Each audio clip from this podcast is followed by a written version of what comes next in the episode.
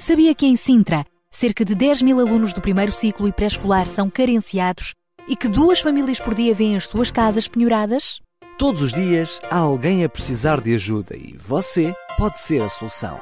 Sintra Compaixão, o programa da RCS que abre portas à solidariedade. Sexta-feira, das 8 às 11 da manhã. Sintra Compaixão, contamos, Contamos consigo. consigo.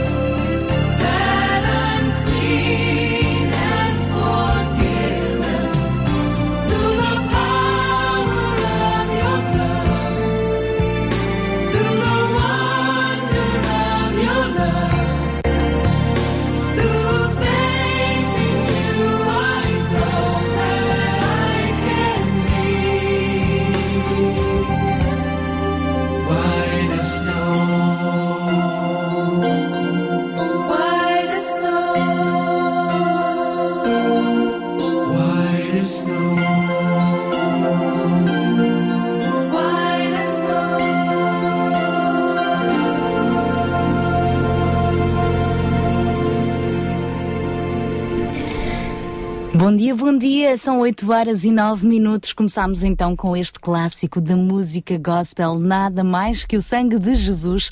A nossa emissão de hoje das, do Sintra Compaixão. Pois é, nada mais do que o sangue de Jesus para nos dar a certeza de que podemos ser perdoados e de que aquele sangue que Jesus verteu na cruz tem poder. Tem poder para salvar, tem poder para transformar. E tudo isto ele fez por amor, por compaixão a cada um de nós. E hoje nós devemos também seguir o seu exemplo. Por isso, este programa Sintra Compaixão, para sermos também cheios de compaixão e nos inspirarmos com este assunto todos os dias, embora o programa seja só às sextas-feiras. Bem-vindo então ao Sintra Compaixão de hoje. Consigo vamos ficar até às 11 da manhã. Hoje vou estar eh, com o João Barros, eu sou a Sara Narciso, o Daniel Galaio hoje estará ausente, mas mesmo assim nós vamos ter programa e contamos consigo. Venha daí connosco então até às 11 da manhã, daqui a pouco já lhe vamos dizer também quais são os assuntos que hoje temos para partilhar consigo. Para já ficamos com Jaime Mendes nesta conversa com Deus.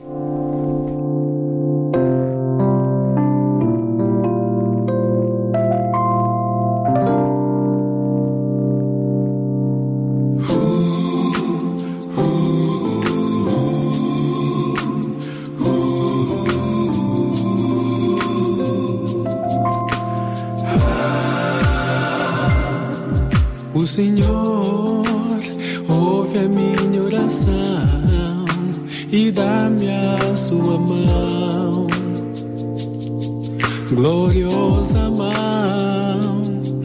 Não escondas de mim o teu rosto no dia em que eu clamar. Deus é rei.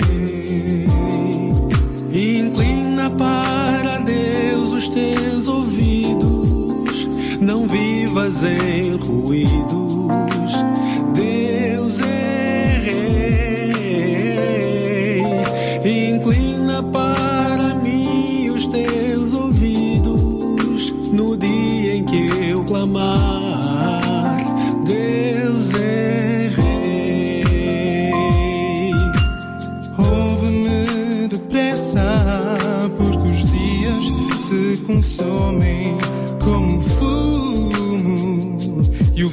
este vento, Deus virá sem tardar e os remidos viverão para todo sempre. Amém.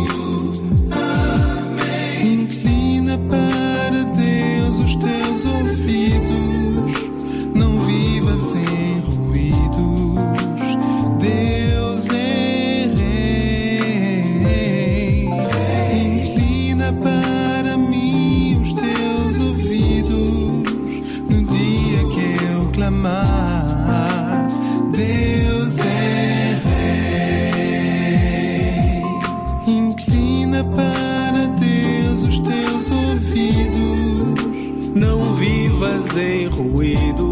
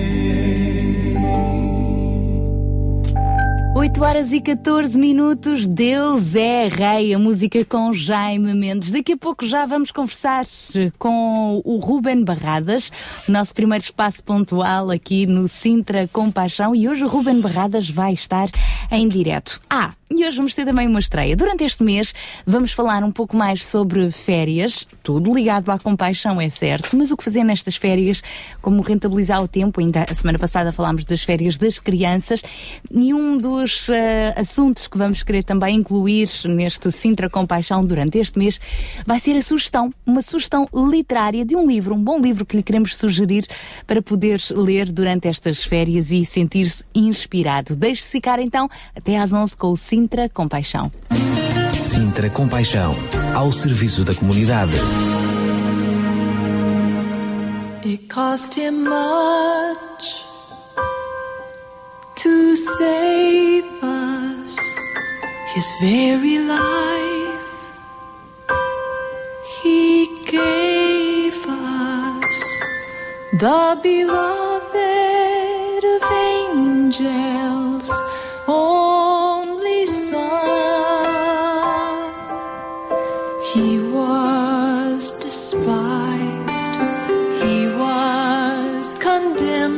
men. It cost him much to set us free. He paid for guilt with purity. He was veiled from his Father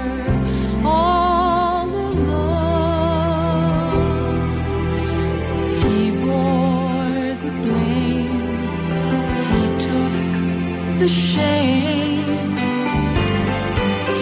The price of salvation. It cost him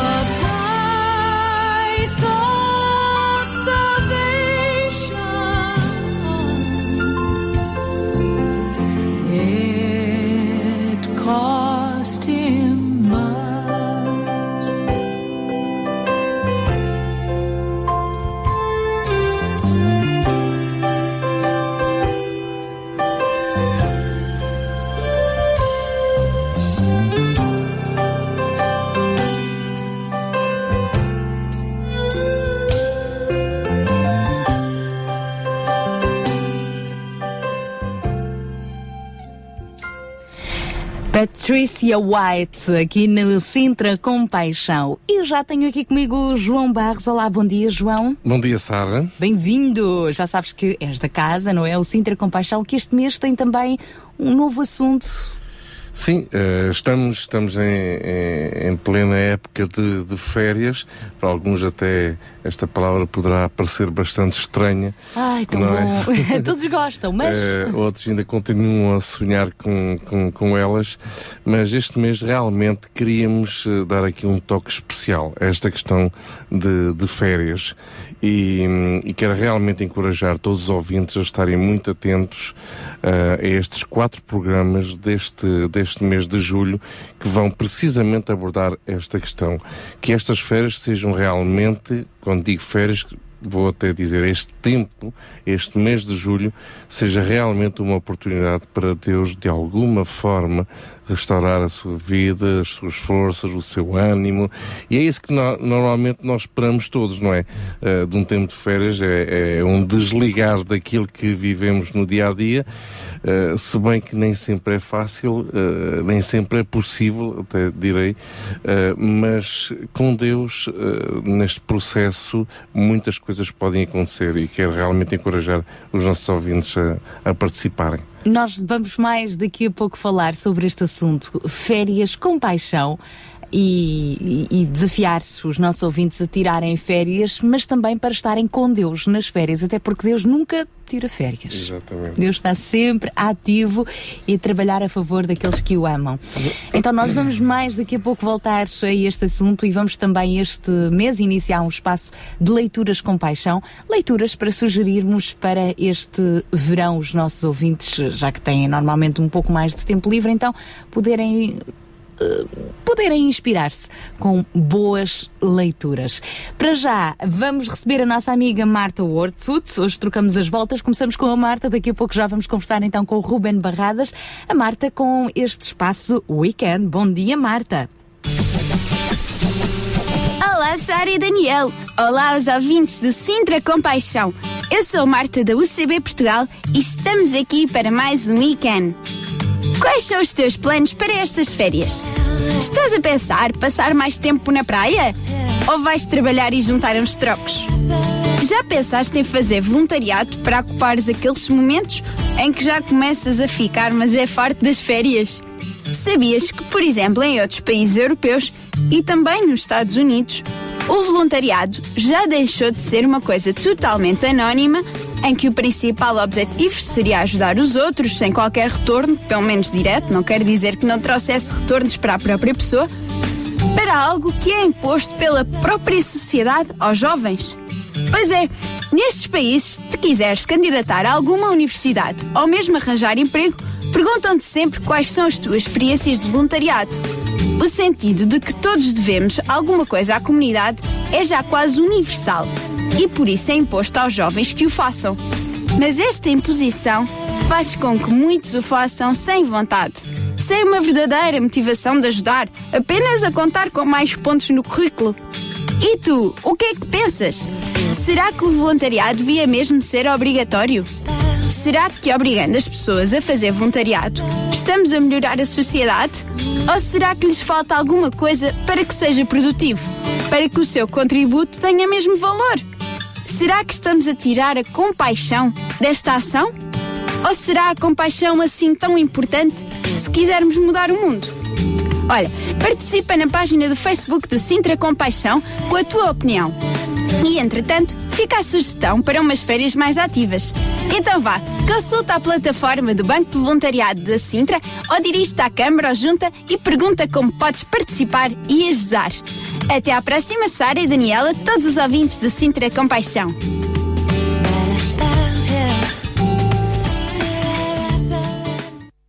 Muito bem, beijinhos, Marta. Obrigada. E na próxima sexta-feira, se Deus quiser, cá estaremos de novo. Daqui a pouco já vamos conversar com Ruben Barradas, hoje a cores em direto e ao vivo.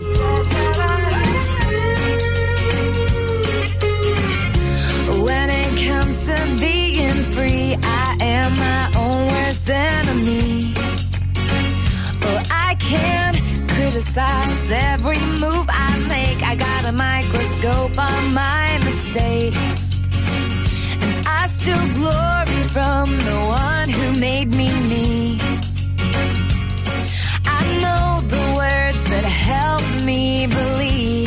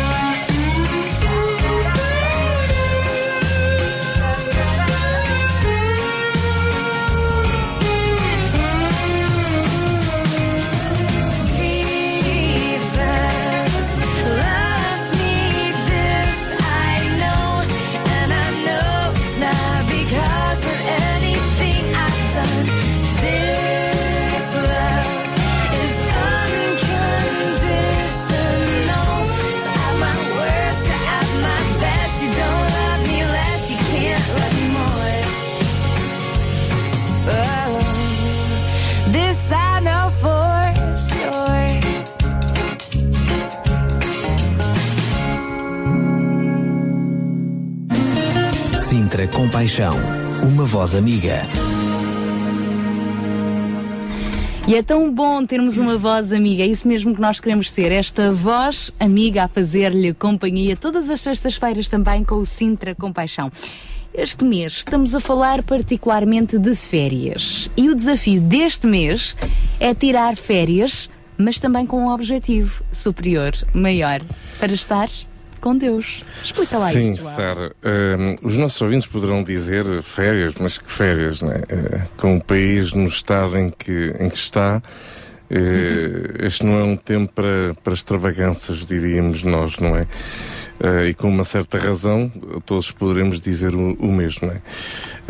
É tempo para sermos sábios na gestão dos nossos recursos e isso é, é uma realidade. Associamos muito o conceito de férias a despesas, não é? E portanto temos que realmente ser sábios.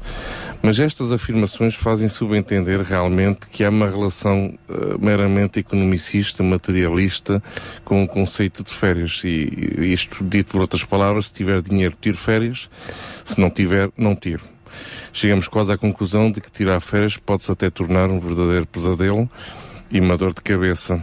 Outros até dirão de férias já eu estou farto. Isto é, estou farto de não fazer nada, eu quero é trabalho. E, e não são destas férias que aqui realmente gostaríamos uh, abordar. Mas compreendemos que cada um poderá ter o seu próprio conceito de férias, não é? E, e alguns uh, lamentam já, uh, de alguma forma, este período, não é? não sabendo o que fazer. Num estudo de intenção de férias desenvolvido pelo Instituto de Turismo, ainda há bem pouco tempo, chegou-se à conclusão de que 50,2% dos portugueses tencionam gozar férias este verão 2013. Portanto, a metade dos portugueses tem ideia de tirar férias este verão. Agora, uh, obviamente, uh, poderíamos aqui colocar esta grande uh, pergunta, mas de que tipo de férias serão eles a falar? de certeza absoluta que não será do tipo de férias daquele que nós iremos falar ao longo de todo este mês, mas sim daquele que leva uma pessoa a reservar um quarto num hotel, uh, uh, a comprar passagens aéreas, portanto, isto tudo está muito ligado, claro, ao, ao comércio, não é? Agora, destes 50,2%, 67% pretendem sair da sua área de residência e 33% ficar em casa. Portanto, se está a pensar ficar em casa, faz parte dos 33% de portugueses que querem este ano ficar, ficar em casa. A principal razão dada pela metade que não pretende ir de férias prende-se com os recursos financeiros. Isto está uh, mais do que claro. As pessoas dizem, eu não vou tirar férias uh, porque não tenho dinheiro e não, não, não estou para estar a gastar dinheiro em coisas que não me são úteis, quando na realidade durante o ano poderei vir a necessitar dele. Para além dos portugueses continuarem a procurar o sol algarvio, esta é uma realidade, é interessante observar que aqueles que passam férias fora de casa procuram cada vez mais estar em casa de familiares e de amigos. Ora, muito interessante isto, não é? Quando na realidade há uns bons anos atrás pensava-se mais em tirar férias longe da família, uh, também com amigos, mas muitas vezes também sem amigos. Hoje esta, esta vertente é cada vez mais marcante. As pessoas uh, procuram tirar férias num ambiente familiar e num ambiente com, com amigos, isto é, uh, usufruindo da própria casa dos amigos e da própria casa dos familiares.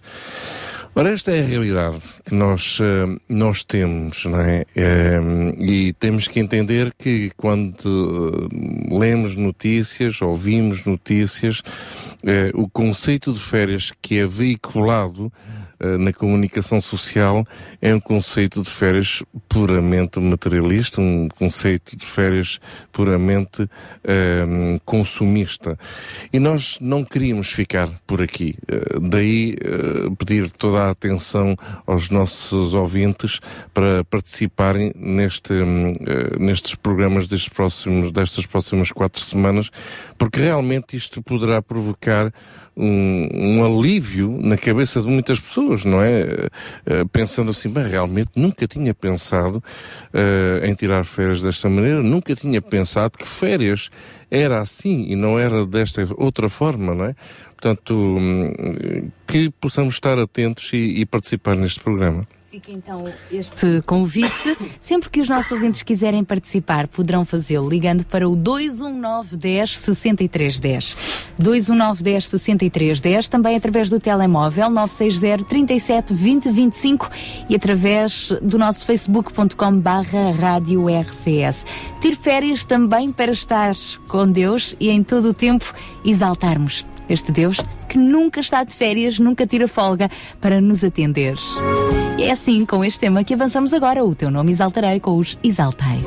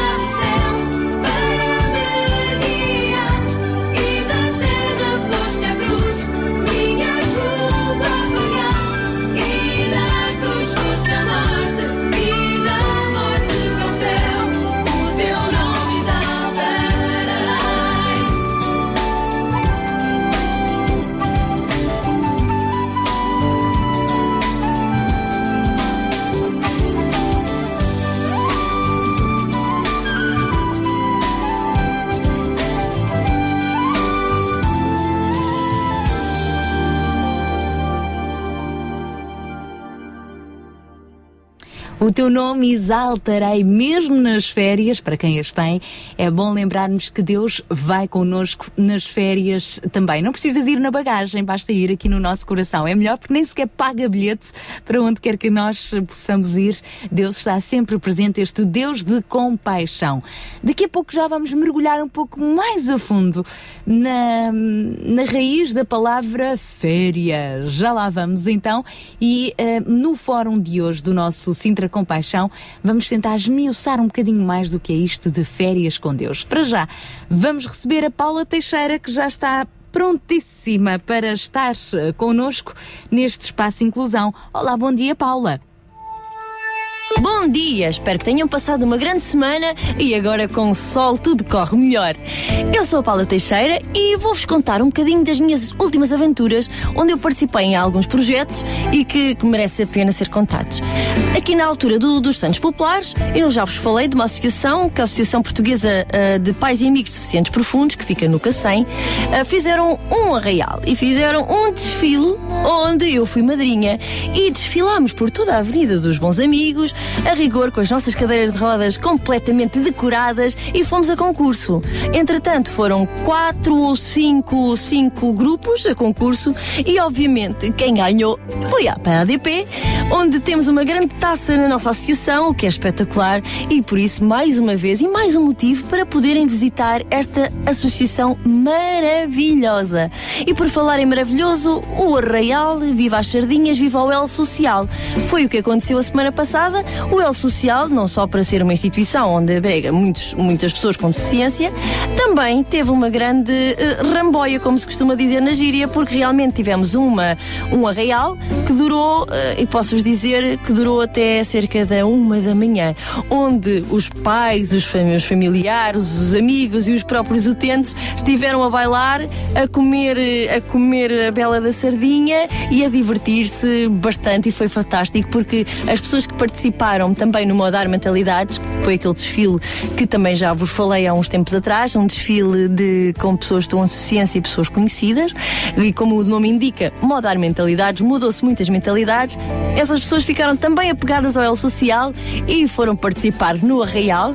Tenho algumas fotografias que depois posso partilhar convosco e realmente mostra o espírito empreendedor e o espírito divertido e de inclusão. Realmente foi mesmo um espaço onde todos estávamos incluídos.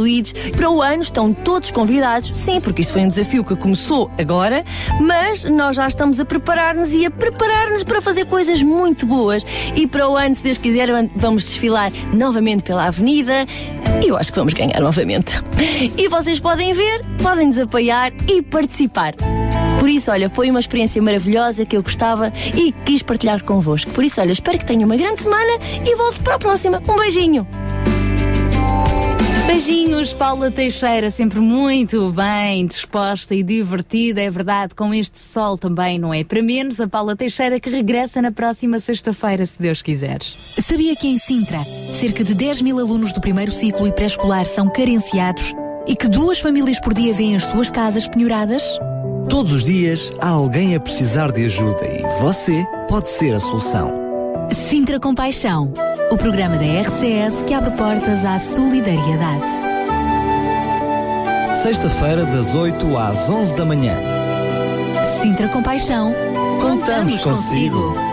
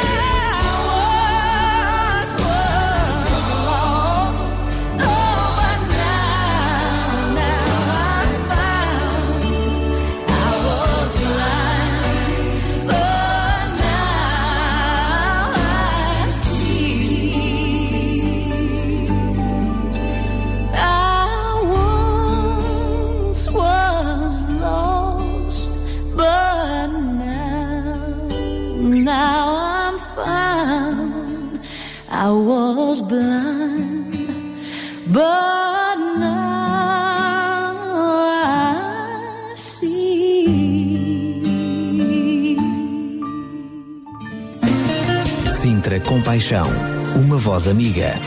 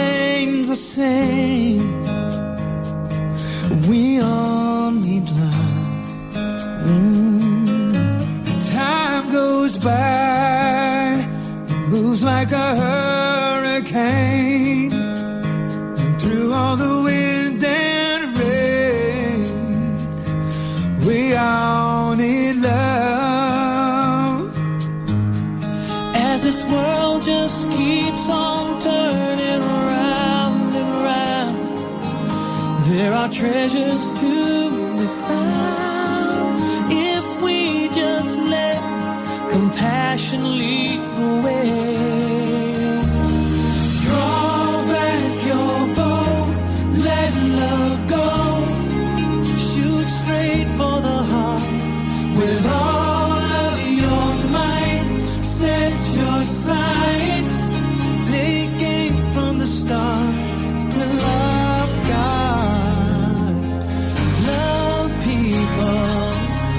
the center of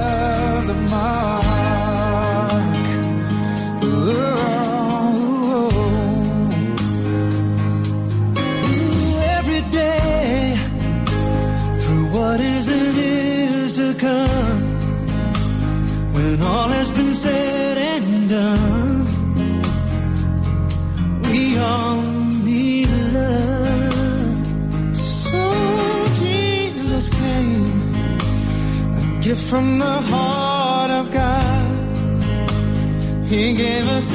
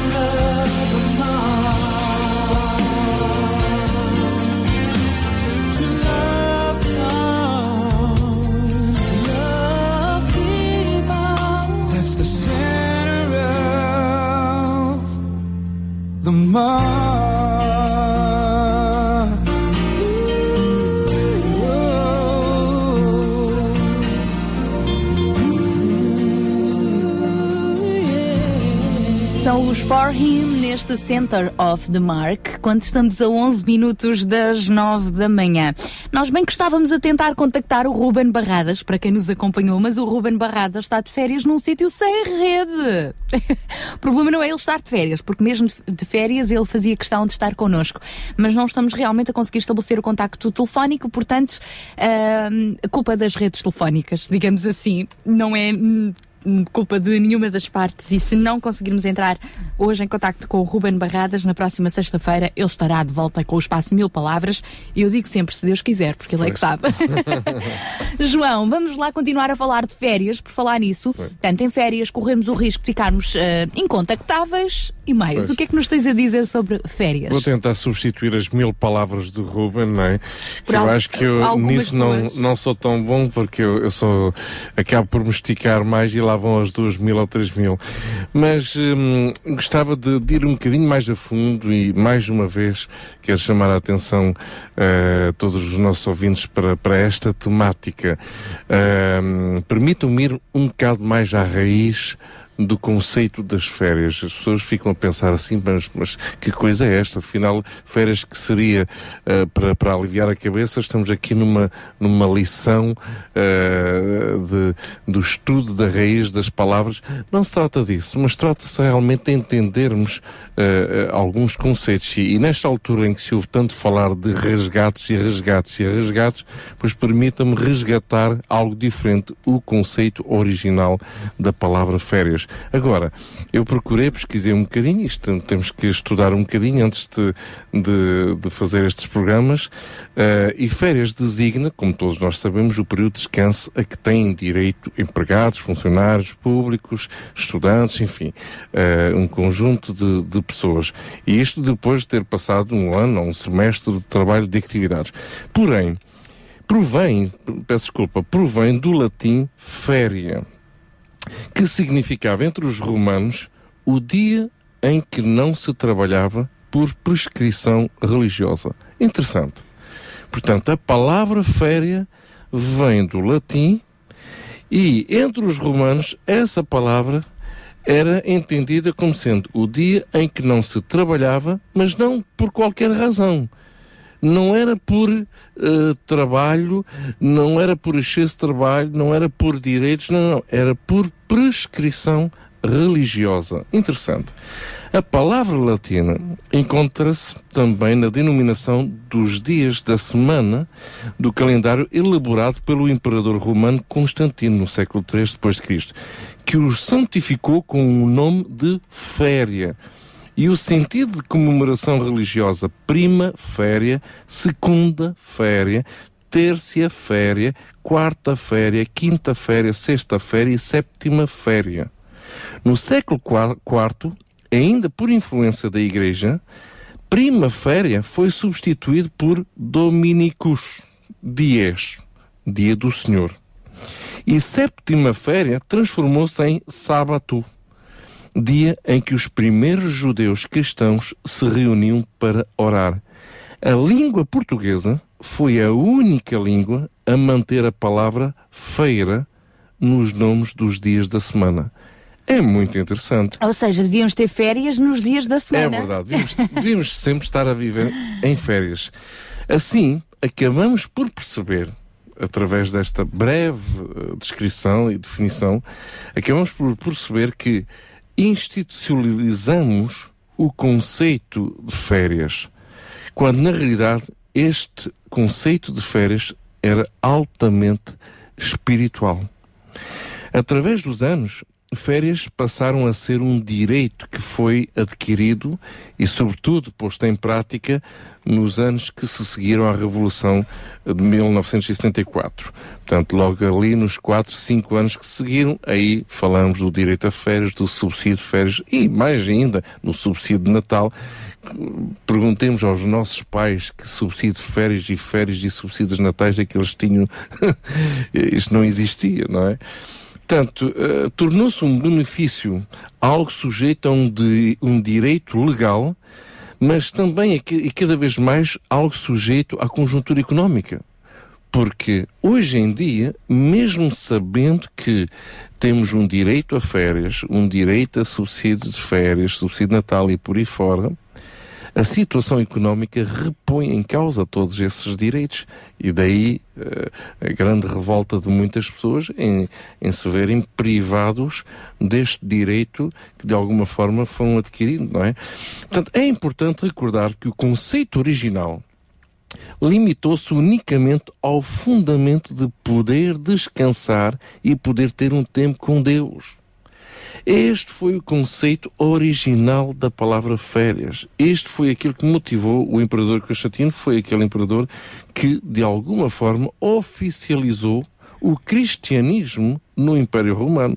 Não podemos esquecer que até lá muitos cristãos foram mortos, torturados e encarcerados.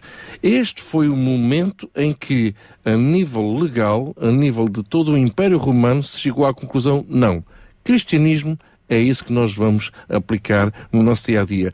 E a partir daí é que se institucionalizou este conceito de férias.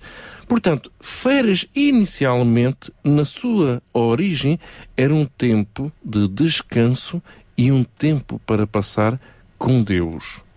Agora, não é menos importante reconhecer o quanto nos temos distanciado desse conceito.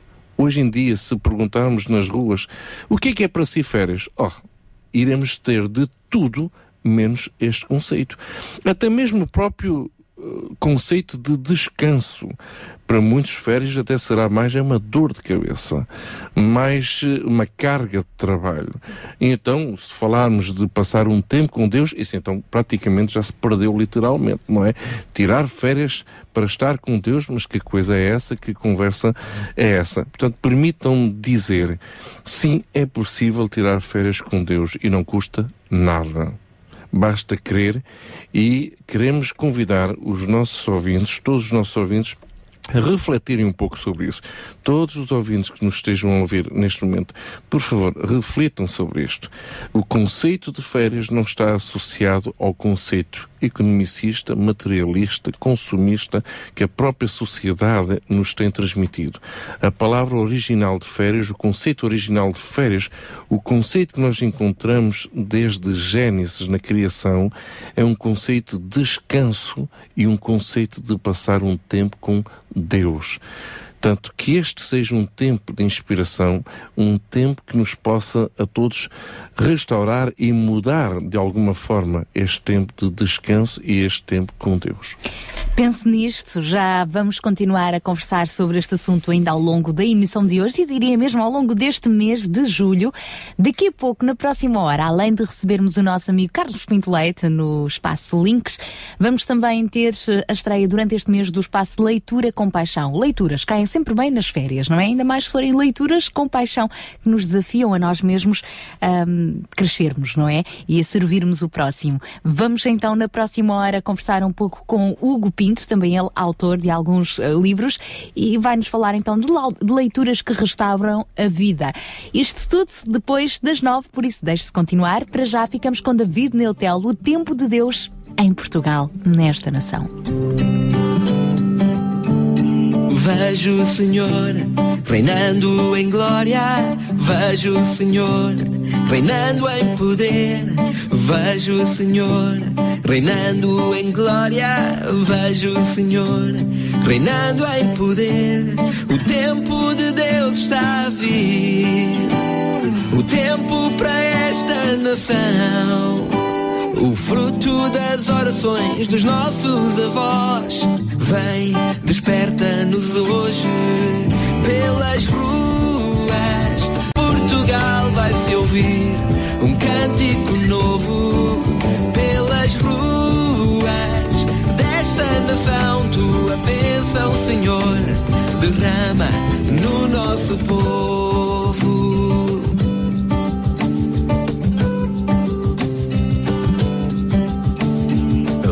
pequena nuvem surge no horizonte, trazendo a chuva, o avivamento.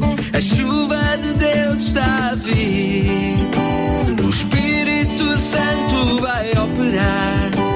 Milagres, prodígios, cura e salvação. Vem, desperta-nos hoje pelas ruas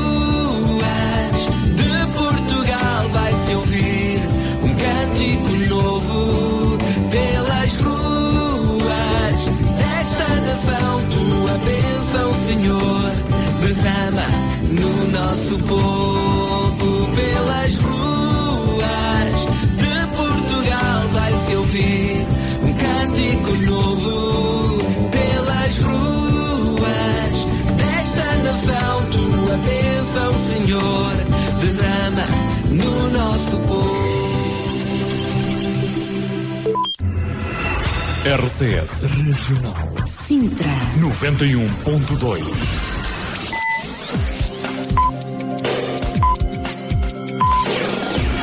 9 horas. Bom dia.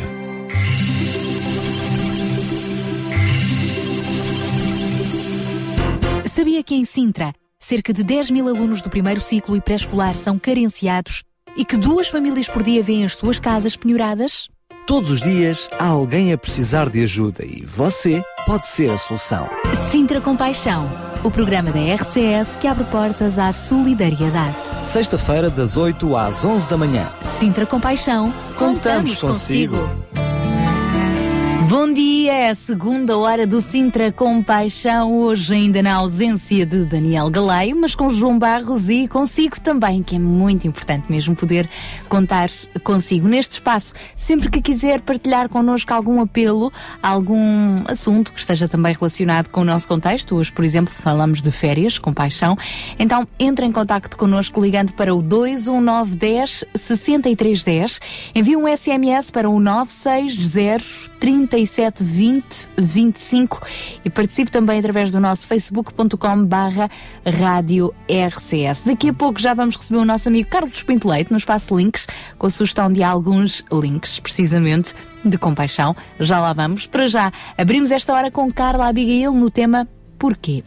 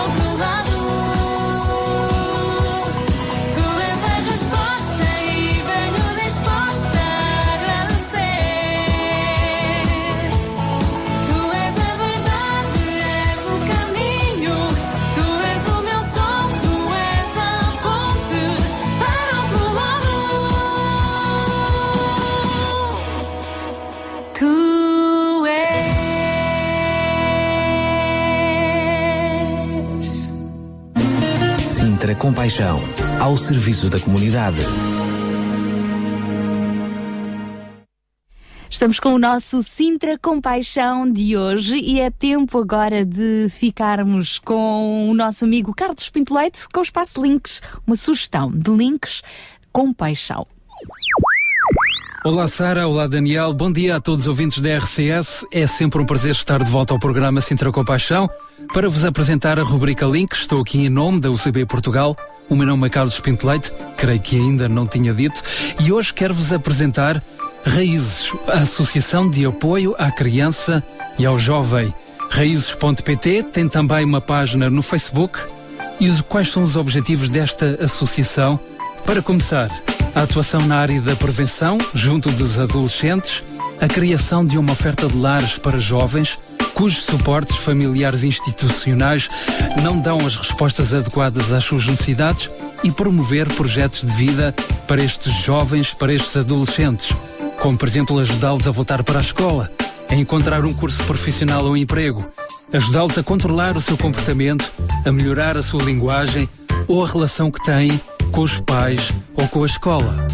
Alguns dos projetos desenvolvidos pela Raízes, Associação de Apoio à Criança e ao Jovem, são os seguintes. O projeto Entrelaços És Capaz, que está sediado nos Olivais, em Lisboa, e dirige-se aos jovens e famílias deste bairro e do bairro vizinho, na Quinta das Laranjeiras. Este projeto pretende realçar a importância das famílias e da rede social no processo de crescimento dos jovens. Exemplo disso foi uma atividade desenvolvida no passado dia 31 de maio, em que se comemorou o Dia do Vizinho. E então os moradores tiveram a oportunidade para expor os seus trabalhos de artesanato e no final terminar com um lanche partilhado entre todos. Referência também para o projeto Loja Mira Jovem, sediado na urbanização Casal de Mira, no Conselho da Amadora, dedicado sobretudo a atividades desportivas dirigidas aos jovens entre os 9 e os 15 anos. Ou o projeto Claquete, que visa a integração social através da arte, ou seja, a criação de uma produtora juvenil que visa desenvolver em conjunto com as crianças e jovens curtas-metragens, documentários, videoclipes, reportagens e outros produtos multimédia e assim contribuir para a inclusão escolar, promover a empregabilidade e a capacitação destes jovens. Referência ainda para mais um projeto, Roots Big Band, uma orquestra de jazz formada por jovens com idades entre os 12 e os 17 anos. A Raízes promove também ações de formação em informática, comportamento, stress, métodos de estudo, acompanhamento de crianças ou agente de geriatria são apenas alguns dos exemplos. Tem também um centro de apoio ao estudo para alunos do primeiro ao terceiro ciclo de ensino e apoio também para alunos de ensino secundário com serviço de explicações individualizadas. Já agora, se você é professor e gostava de colaborar no Centro de Apoio ao Estudo, basta enviar o seu currículo vitae e candidatar-se desta forma. A Raízes tem também uma livraria que abriu em novembro de 2011, a livraria Crescer a Ler, dedicada essencialmente ao público infantil-juvenil, mas também com livros para adultos e uma programação de atividades educativas para famílias e escolas. Como pode ajudar? Através do voluntariado, como é que haveria de ser? A Raízes conta atualmente com a valiosa colaboração de uma equipa de cerca de 20 voluntários e no site desta associação é possível encontrar alguns testemunhos impressionantes dos mesmos. Oportunidades de voluntariado na Raízes não faltam. Com crianças e jovens, por exemplo, sessões de apoio escolar, ou seja, apoio ao estudo das crianças e jovens, desde o primeiro ciclo ao secundário, atividades lúdico-pedagógicas como a dança, o desporto, a expressão plástica, teatro, vídeo, etc. Oportunidades de voluntariado também com famílias e adultos, ou seja, o apoio especializado em sessões de grupo com temáticas específicas e ou ainda visitas semanais a idosos em risco de isolamento social. Finalmente, e para quem prefere estar nos bastidores, apoio técnico e administrativo, apoio na livraria Crescer a Ler, apoio na área de comunicação e marketing, angariação de fundos e donativos, área administrativa ou ainda a manutenção de instalações, como, por exemplo, a decoração, pinturas, eletricidade. Pode ainda ajudar com donativos, inscrevendo-se como sócio ou com 0,5% do seu IRS a reverter a favor desta instituição. Fica a referência do site www.raízes.pt ou ainda a página no Facebook Raízes, Associação de Apoio à Criança e ao Jovem. Da minha parte por hoje é tudo. Deixo a emissão com a Sara e com o Daniel. Foi um prazer estar convosco. Tenham um excelente fim de semana. Obrigada, Carlos Pinto Leite. Um excelente fim de semana para ti também. Ficamos então já com mais esta referência para visitarmos na net e, quem sabe, tirarmos dali mais eh, oportunidades de apoio e de serviço. São 9 horas e 11 minutos, já já a seguir. Vamos conversar com Hugo Pinto num novo espaço que nos vai acompanhar durante este mês, Leituras com Paixão. Para já, seguimos esta caminhada com o senhor com Marta Fonseca. Confiante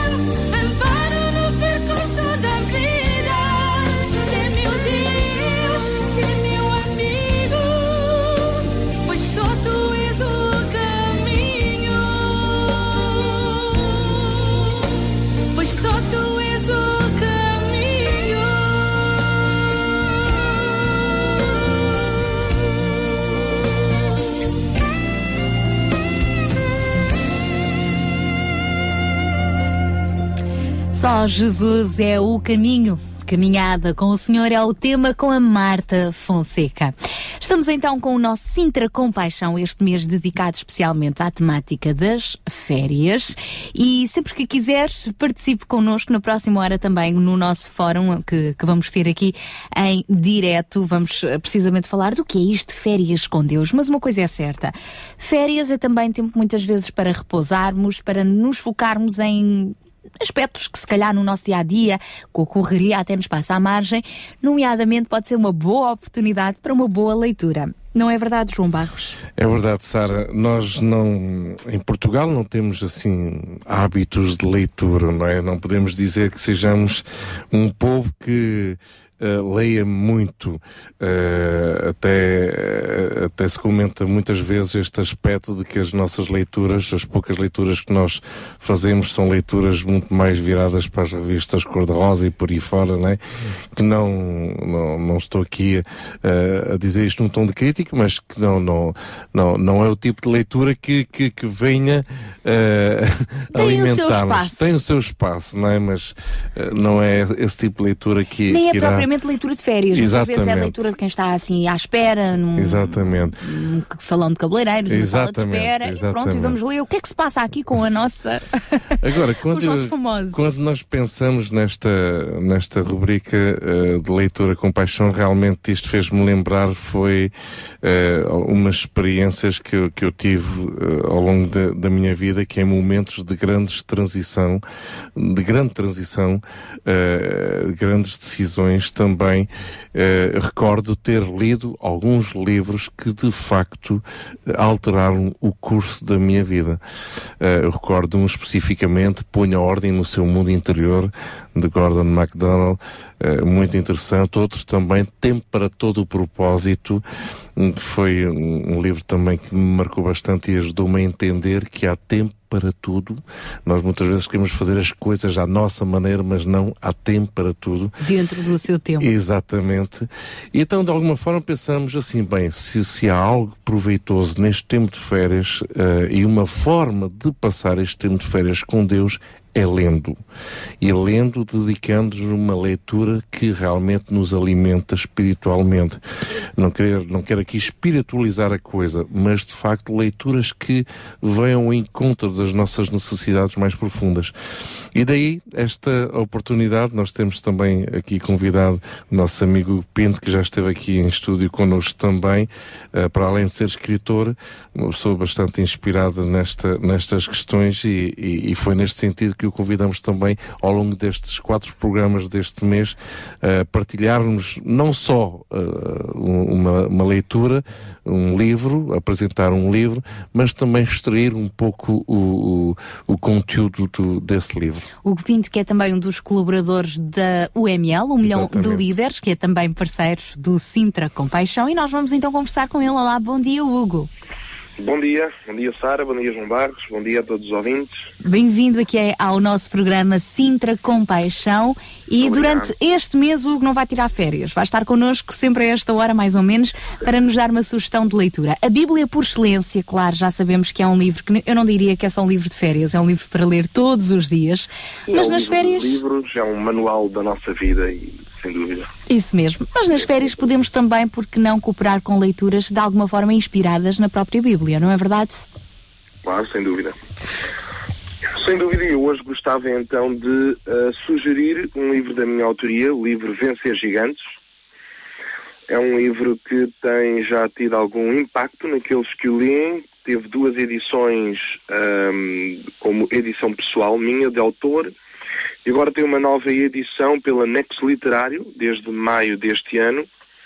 E, portanto, é um livro que está disponível na- nas livrarias Bertrand, FNAC, uh, Bulhosa também, Oeiras, e pronto, algumas livrarias por todo o país. Uh, está disponível, é um livro que fala sobre uh, aquela grande, aquele grande confronto entre Davi e Golias, que todos conhecem, né? E a forma como essa história pode nos inspirar e encorajar hoje, quando também, à semelhança de Davi, enfrentamos gigantes, enfrentamos situações, circunstâncias ou pessoas que, eh, que se apresentam diante de nós com proporções gigantescas que nos superam na nossa força, na nossa capacidade, na nossa sabedoria, na nossa reação, mas tal como Davi, portanto, esta história realmente pode nos encorajar muito, porque tal como Davi e como enfrentamos gigantes, também podemos vencer, porque há um Deus que está acima de todos os gigantes, esse Deus que deu a vitória a Davi e que quer dar a vitória a cada um que se chega diante dele, confia nele, que depende dele e que avança na sua força. Então este livro Vencer Gigantes eh, fala acerca da, da, da temática das cinco pedras de Davi, o facto de Davi ter levado as cinco pedras, não uma, nem duas, nem três, mas ele levou o que é, o que é impressionante nesta história é que Davi recusou a armadura, recusou armas, as armas daquele tempo, né, o escudo, as armaduras, a espada, os dardos, e ele vai e enfrenta o gigante com cinco pedras. Quer dizer, parecia uma coisa ridícula, parecia uma coisa sem sentido e que não ia dar em nada, mas o que é certo é que Davi, com aquelas pedras, e atirando uma das pedras, conseguiu eh, derrubar aquele gigante e vencê-lo, e naquele dia foi uma grande vitória, porque todo aquele exército que estava paralisado ficou contagiado e levantou-se, perseguiu os inimigos e teve uma grande vitória. Então todo o livro ele trata um bocado à volta da questão das cinco pedras, o que é que podemos aprender, que lições podemos tirar para a nossa vida com essas cinco pedras que Davi levou. Portanto, fala-nos termos a atitude de Davi, que é a atitude vencedora. Em vez de lamentarmos os gigantes e as dificuldades que surgem no caminho, ah, agarrarmos essas pedras que estão à nossa disposição, recursos que estão à nossa disposição da parte de Deus, que são, ah, portanto, fazem toda a diferença para vencermos os gigantes da nossa vida. A primeira lição sobre as cinco pedras é a questão da rejeição da mediocridade. Davi, quando leva cinco pedras, ele tem uma atitude que rejeita a mediocridade. A mediocridade tem uma. A linguagem da mediocridade é uma chega. Quanto menos, levar o menos possível, desde que não me custe tanto. Davi tem uma atitude de levar o mais possível. Levar as cinco pedras. Portanto, é uma atitude de excelência que havia nele e que fez toda a diferença para vencer o gigante. A outra lição que podemos aprender com, hum, com as cinco pedras é a lição da persistência. Davi, quando leva cinco pedras, ele vai numa atitude de persistência. Ou seja, se não fosse à primeira e à segunda, se não fosse à segunda e à terceira, ele vai com uma atitude e uma predisposição para não desistir, para persistir, para estar ali firme até ao fim, até que aquele gigante caísse. Sem dúvida, a atitude da persistência é muito importante para a vitória, porque quem vence é aquele que não desiste. Outra lição que podemos aprender com as cinco pedras é a lição do alforje cheio. Davi ele entendeu que para enfrentar o gigante ele precisava levar o seu alforje de pastor cheio, não apenas vazio com uma ou duas pedras, mas cheio com as cinco pedras. Portanto, esta é também uma atitude e uma condição importante na nossa vitória. Sermos cheios de Deus, cheios da presença de Deus, da força de Deus, porque um gigante não pode ser vencido da nossa força, porque ele tem mais força do que nós. Então tem que ser uma força superior. É essa força de Deus que nos capacita, que nos habilita a vencer todos os gigantes. Outra atitude que havia nele, eu creio também ao levar as cinco pedras, era estar preparado. Ele estava preparado para mais gigantes, por isso ele levava mais pedras. Se aparecessem mais gigantes, e sabemos que Golias tinha irmãos gigantes, na realidade a Bíblia até diz que ele tinha quatro irmãos gigantes e o Davi levava cinco pedras. Ou seja, ele estava preparado para outros gigantes. E é também importante esta atitude de preparação. E por último, no livro, aquilo que eu falo, portanto, de, de, a quinta lição é estar armado. Portanto, Davi não ia sem nada, ele estava armado, não eram as armas convencionais, as armas esperadas para aquele tipo de combate, mas ele estava armado com aquelas pedras.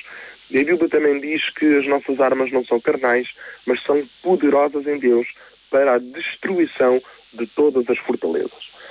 Então nós também não com armas convencionais ou lutando contra a carne, contra o sangue e contra pessoas, mas com armas espirituais que Deus nos disponibiliza, podemos também vencer todos os gigantes, todas as dificuldades que surgem no nosso caminho. Basicamente, portanto, estas são as lições deste livro, Vencer Gigantes, que eu recomendo então uh, no dia de hoje e que, portanto, talvez muitos ouvintes estão a ouvir-nos nesta hora, enfrentam gigantes, enfrentam situações e não sabem como fazer, como lidar. Seja inspirado com esta história de Davi e creia, acredite em Deus e confie que pode vencer esses gigantes. Se Davi venceu, pode vencer também. É um livro muito oportuno também para estes tempos uh, de grande instabilidade político-social que, que, Portugal está a viver e as crises pessoais que afeta individualmente cada pessoa e cada família.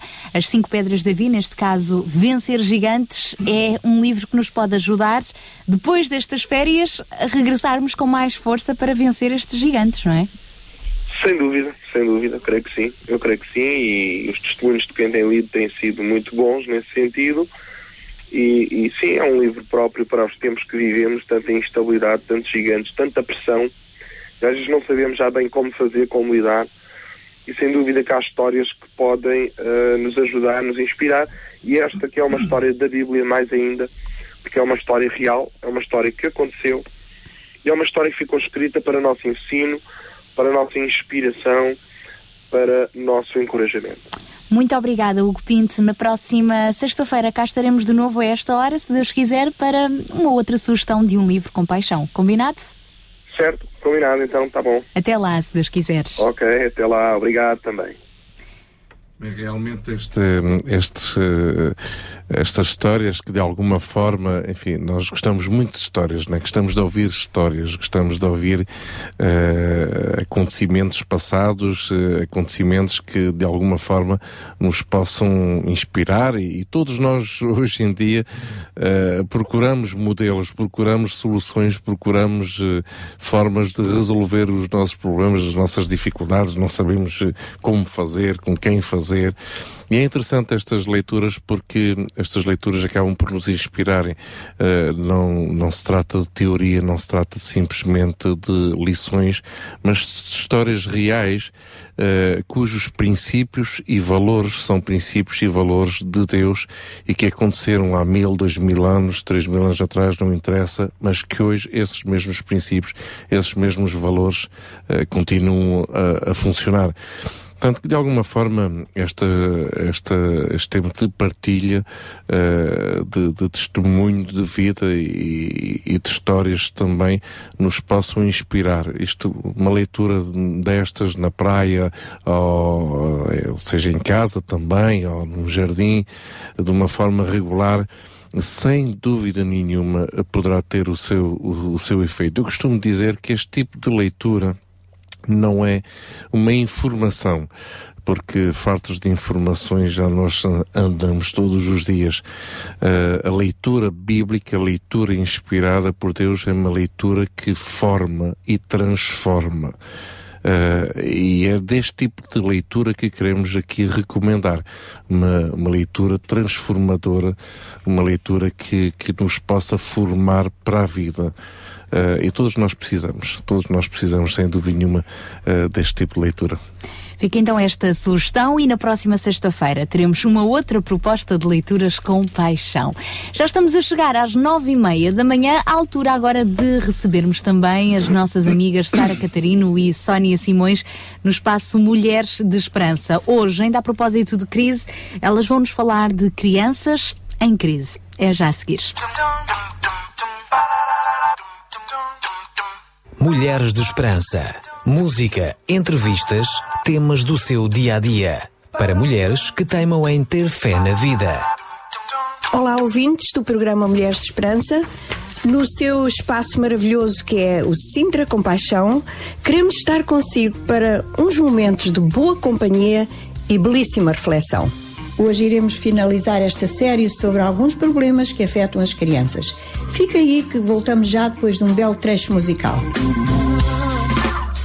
Hoje acordei a queimar por dentro Com uma vontade de me querer expressar A mão no bolso, um lume aceso Uma mensagem dura para entregar. Tu não és ninguém, melhor que ninguém. O povo escuta bem. O que te vai acontecer? Hoje é o dia D. O dia que acompanha. A alma de quem? De quem não sabe o que é viver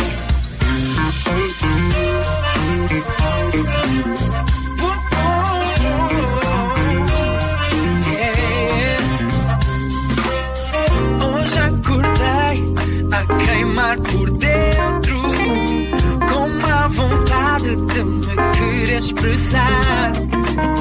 Não é o mundo que dita a sentença. Uma só voz pode fazer a diferença. Tu não és ninguém, melhor que ninguém. Ouve, escuta bem o que te vai acontecer. Hoje é o dia D, o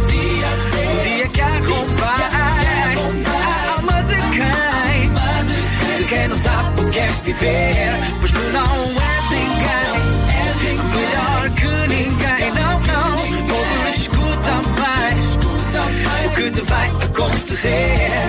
Hoje é o dia D,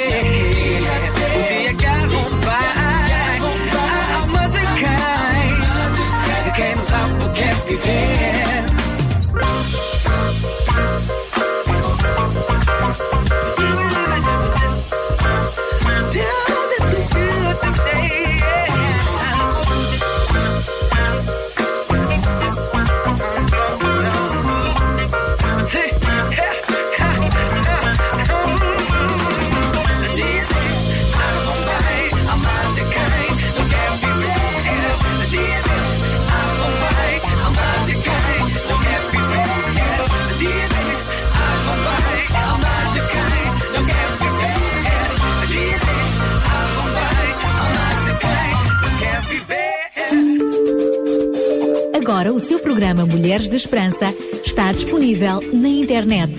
Clique em www.rtmportugal.org e ouça quando quiser o seu programa favorito. Olá, Sónia. Estás assim um bocadinho jururu, como dizem os brasileiros. Hum, Às vezes é difícil esconder do nosso rosto a preocupação que temos na mente. Eu sei disso muito bem. Comigo então é mesmo impossível. Qualquer coisa nota-se logo na minha cara. Mas tens que te encorajar, até porque a tua menina vai sentir que tu não estás bem, sabias? Sabia, Sara, e como ela sente. Sabes que os miúdos até já falam na crise que nós estamos a passar. Mesmo sem perceberem o que é, não é? Mas, oh Sara, haverá maneiras de lhes explicar ou será melhor protegê-los eh, de maneira a que vivam num mundo ilusório? O que é que tu achas? Eu tenho algumas opiniões, mas para que sejam mais corretas e científicas, como poderíamos dizer, vamos ouvir a doutora Yolanda Melo, que nos explicará de uma maneira mais clara o que para nós parece difícil e muito obscuro. O projeto ANA faz parte da Rádio Transmundial e tem como objetivo de missão promover a consciencialização, solidariedade e compaixão para com as mulheres em todo o mundo.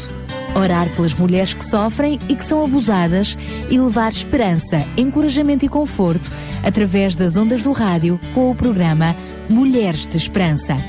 Ajude-nos a levar esperança às mulheres em todo o mundo.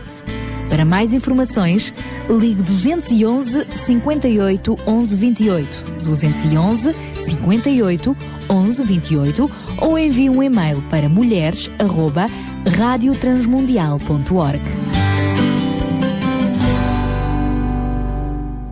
Hoje, doutora Yolanda, vamos abordá-la sobre um outro tema que acho ah, muito pertinente, que é o facto dos pais ah, ocultarem aos filhos aquilo que de desagradável se passa nas suas vidas. Acha saudável que os pais ocultem às crianças, escondam das crianças as dificuldades, os dramas, as coisas que acontecem dentro da família menos agradáveis? Eu sou da opinião que devemos conversar sempre, sobretudo com as crianças. Ahm, quanto mais nós protegemos as nossas crianças, menos serão elas capazes de lidar com as adversidades, é? Porque a vida tem muitas adversidades, tem muitos nãos, tem muitas situações difíceis. Se nós criamos um mundo para as nossas crianças em que tudo é bom, em que só acontecem coisas boas, as crianças depois não estão preparadas para lidar com as adversidades. Obviamente que, consoante a idade da criança e a capacidade de compreensão, também terá que ser a nossa forma de explicar essas situações complicadas que vamos vivendo. Mas é é interessante perceber que as famílias que procuram resolver as situações que acontecem nestas famílias de uma forma conjunta, envolvendo os pais e os filhos, acabam por ter soluções mais eficazes e acabam por uh, ultrapassar as situações com maior facilidade e maior segurança nelas. Portanto, eu acho que é fundamental que as crianças façam parte sendo eles elementos da família, também têm que estar ah, envolvidos na resolução das situações que a família vai passando. Mas acha que uma mente infantil tem a capacidade de aguentar uma calamidade, uma tragédia? Hum, eu sei que é interessante isso que acabou de dizer, é interessante os pais falarem tudo com os filhos, mas até que ponto é que a mente das crianças ou a sua sensibilidade infantil aguenta uma calamidade?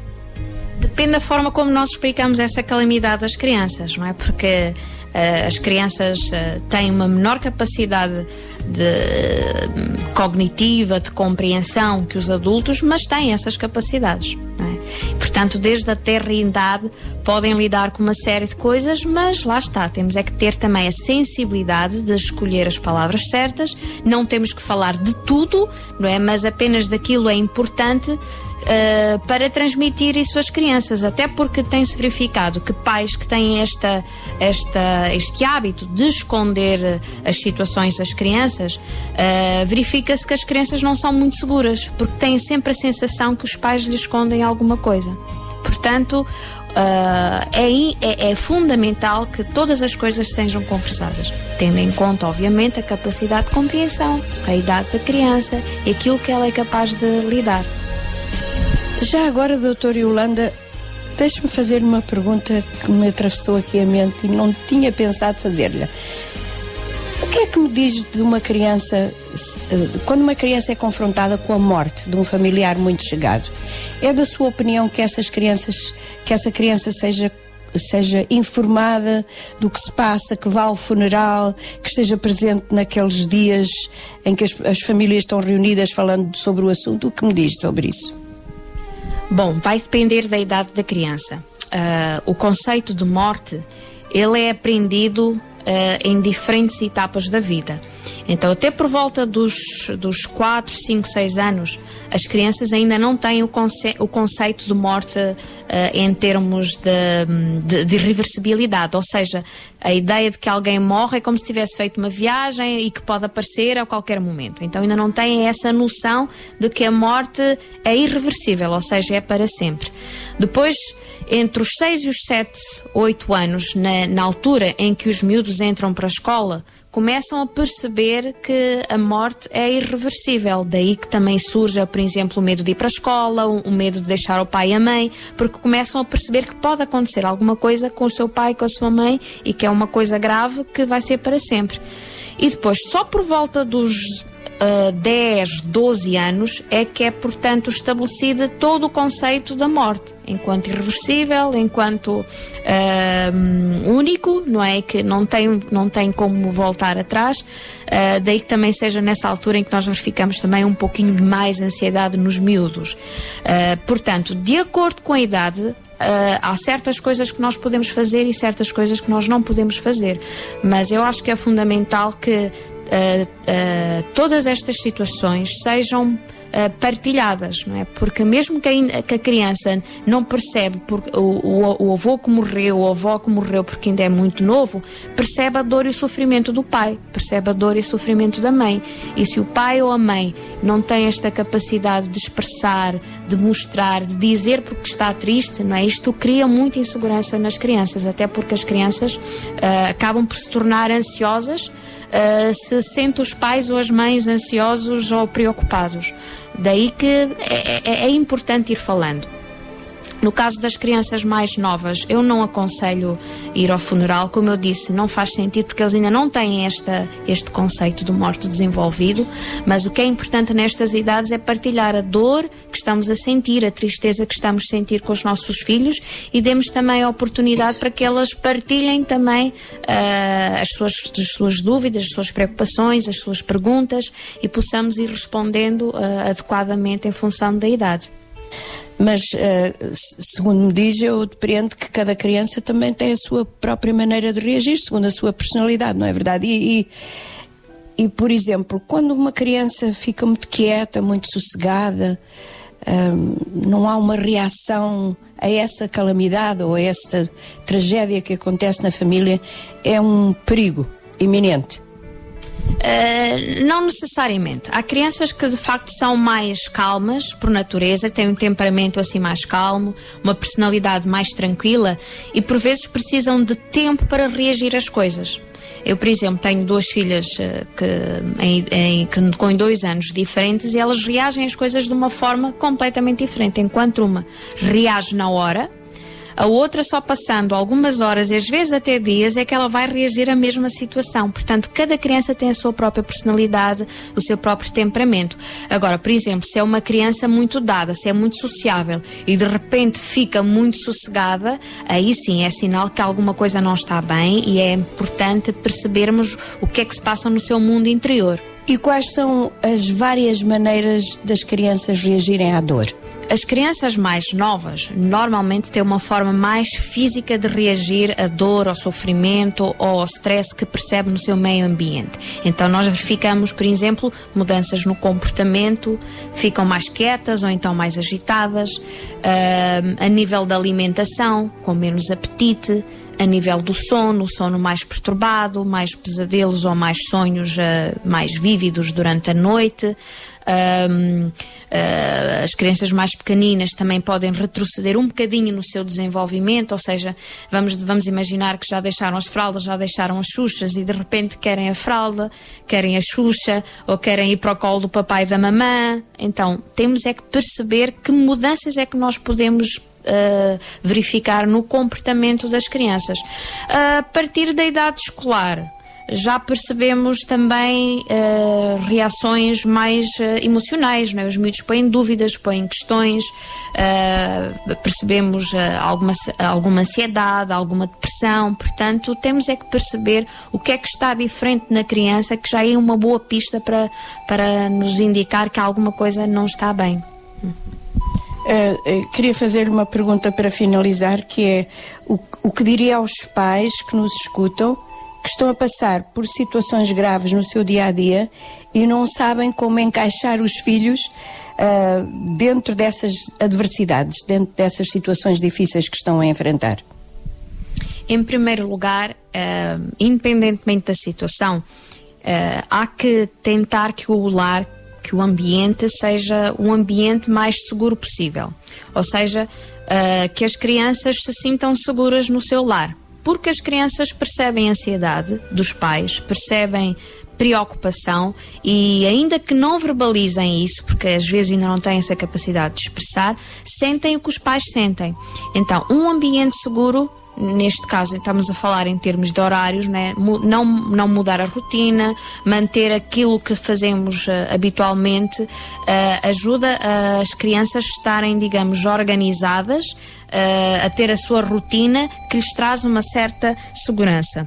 Por outro lado, a vida familiar comunitária não deve ser eh, interrompida. Ou seja, se saíam, se habitualmente eh, frequentam um local público como uma igreja ou um, ou um clube, não mudar essa rotina, não é? Porque eh, ainda que o problema seja do pai e da mãe, não tem que afetar necessariamente os filhos. Então, o- a rotina, os hábitos, na medida do possível, devem, devem continuar e, e assim criarmos a tal segurança para as crianças e ao mesmo tempo não esquecer então de conversar sobre estas coisas ah, às crianças adequadamente, de uma forma sensível, tendo em conta ah, a personalidade da criança, os seus comportamentos e obviamente a sua capacidade de compreensão. Eu acho que isso é muito fácil dizer, mas às vezes muito difícil de fazer.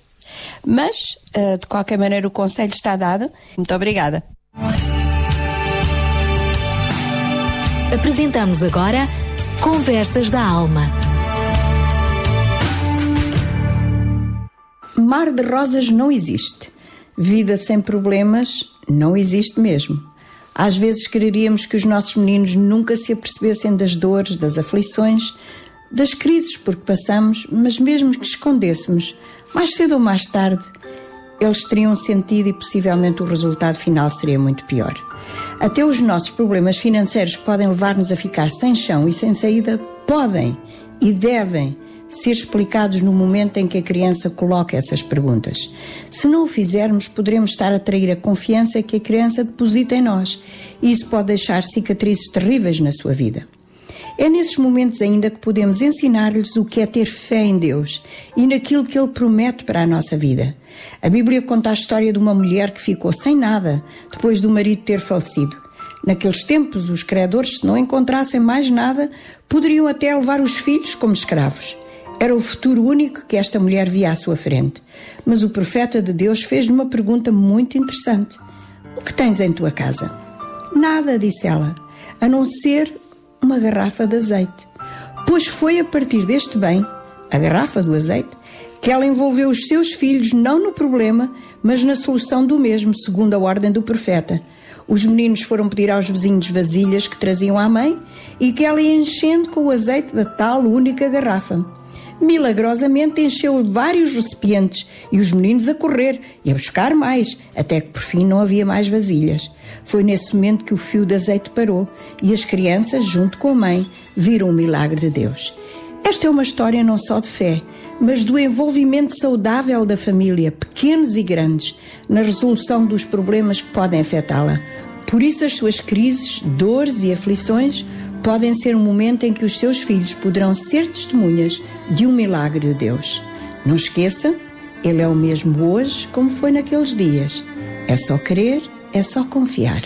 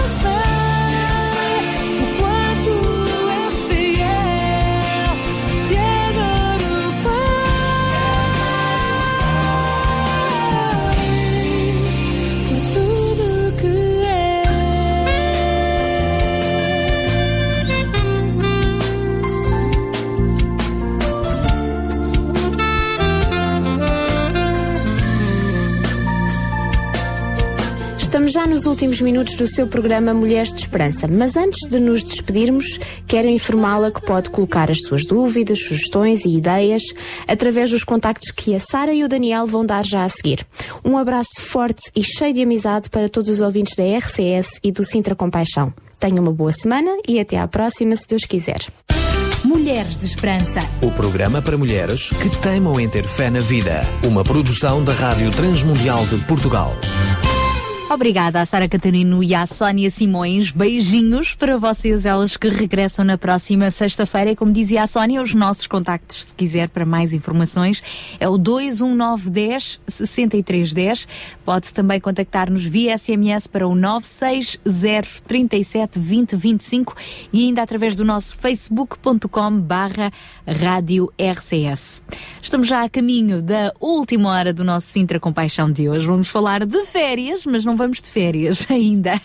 Vamos estar por cá, não é verdade, João Barros? Sim, eh, e dando continuidade aqui um pouco a este tema, eh, que nos está realmente a animar bastante. eh, aliás, eh, o tema das férias deveria animar qualquer pessoa, não é? Eh, mas eh, através deste programa ainda, ainda muito mais porque estamos a conseguir ir um bocado mais, eh, mais a fundo. Eu gostava aqui só eh, partilhar um texto bíblico e alguns pensamentos também sobre, ainda dentro daquela, daquela ideia do, do, do, do conceito original de, de férias que tem a ver com o, o descansar, não só fisicamente, mas o descansar com Deus. O profeta Isaías 50, 58, capítulo 58, versículo 6 ao ao 14, fala-nos de que o povo de Israel tinha certos hábitos, e hábitos esses que eles achavam os mais certos. Isto é, entendiam que aquilo que faziam era aquilo que era certo aos olhos de Deus. Nós muitas vezes fazemos muitas coisas que achamos que é certo, quando na realidade é totalmente errado. Mas eh, nem sempre nos apercebemos disso, não é, não é por mal, simplesmente não nos apercebemos disso, não é? E aqui é interessante este texto eh, que, eu, que eu recomendo a, a todos os nossos ouvintes de, de- de lerem, eh, porque é de alguma forma um diálogo entre Deus e, e Isaías e falando sobre o que o povo achava que era um sacrifício. Eles tinham por hábito o jejum que era um sacrifício. Não é? Então diz o seguinte no versículo 26: Porventura não é este, Deus dizendo, não é? Porventura não é este o jejum que escolhi que soltes as ligaduras da impiedade, que desfaças as ataduras do jugo e que deixes livres os oprimidos e despedaces todo o jugo. Porventura não é também que repartes o teu pão com o faminto e recolhas em casa os pobres abandonados e quando vires o nu o cubras e não te escondas da tua carne? Então romperá a tua luz como a alva e a tua cura apressadamente brotará e a tua justiça irá diante de ti e a glória do Senhor será a tua retaguarda. Vejam bem eh, o que Deus de alguma forma aqui promete, não é? Se, se fizeres assim, é isto que vai acontecer. E ele diz mais, então clamarás e o Senhor te responderá, gritarás e ele dirá, eis-me aqui. Se tirares do meio de ti o jugo, o, o estender do dedo e o falar iniquamente.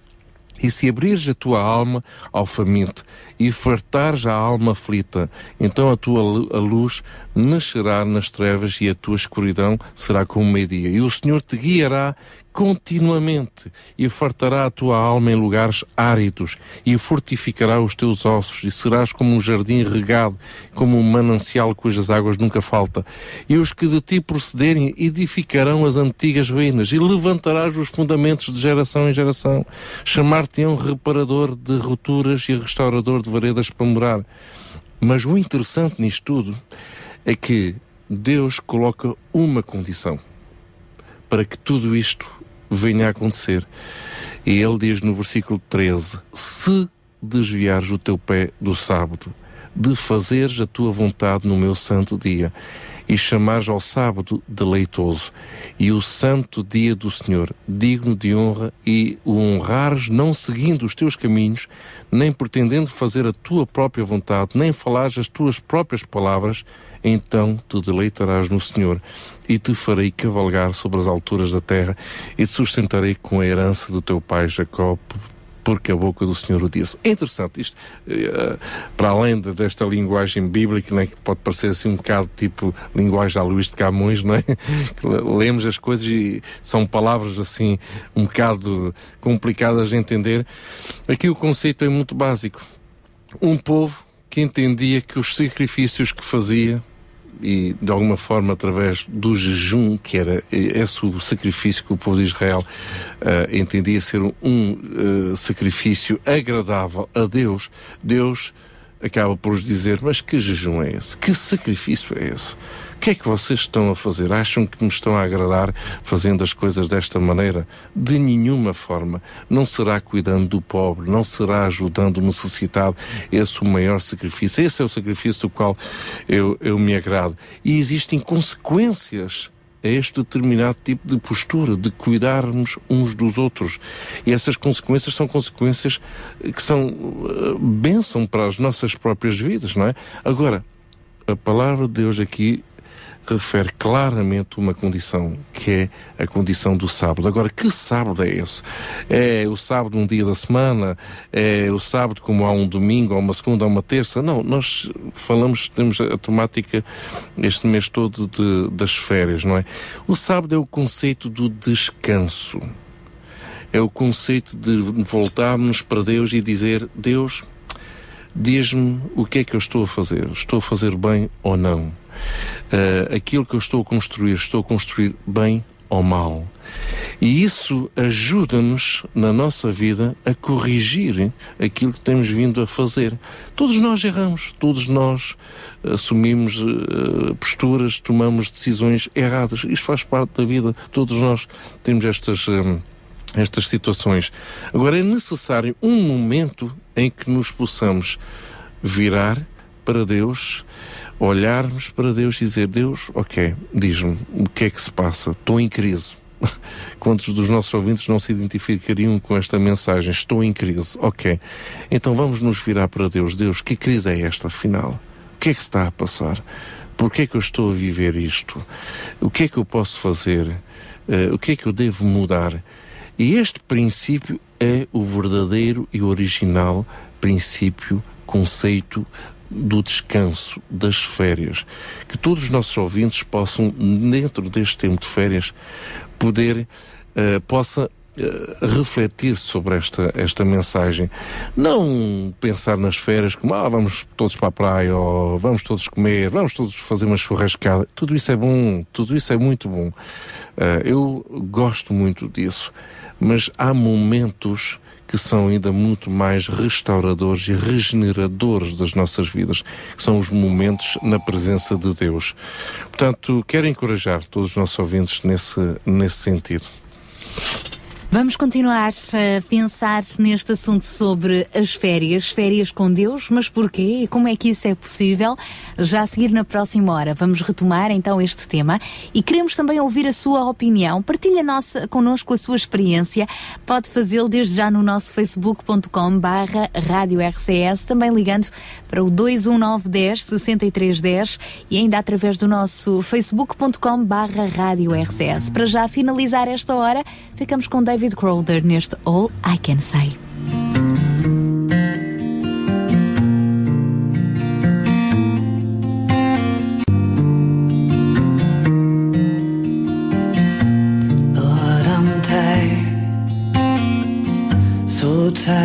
Walking. And Lord, I'm so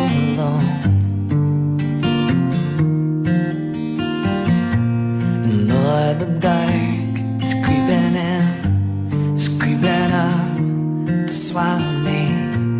I think I'll stop and rest here a while. And this is all that I can say right now. And this is all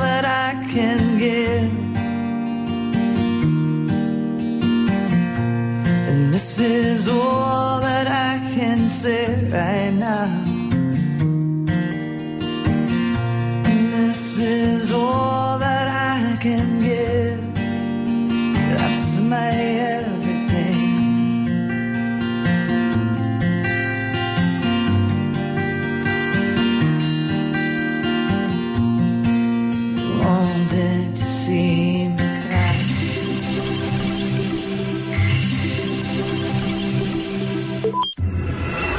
RCS Regional Sintra. 91.2.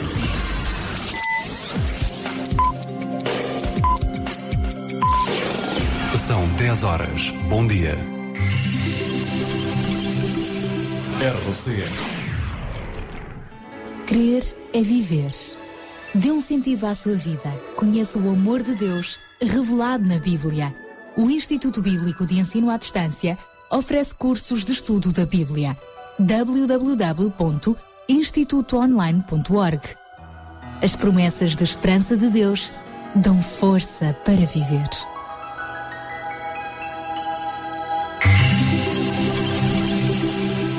Sabia que em Sintra, cerca de 10 mil alunos do primeiro ciclo e pré-escolar são carenciados e que duas famílias por dia vêm as suas casas penhoradas?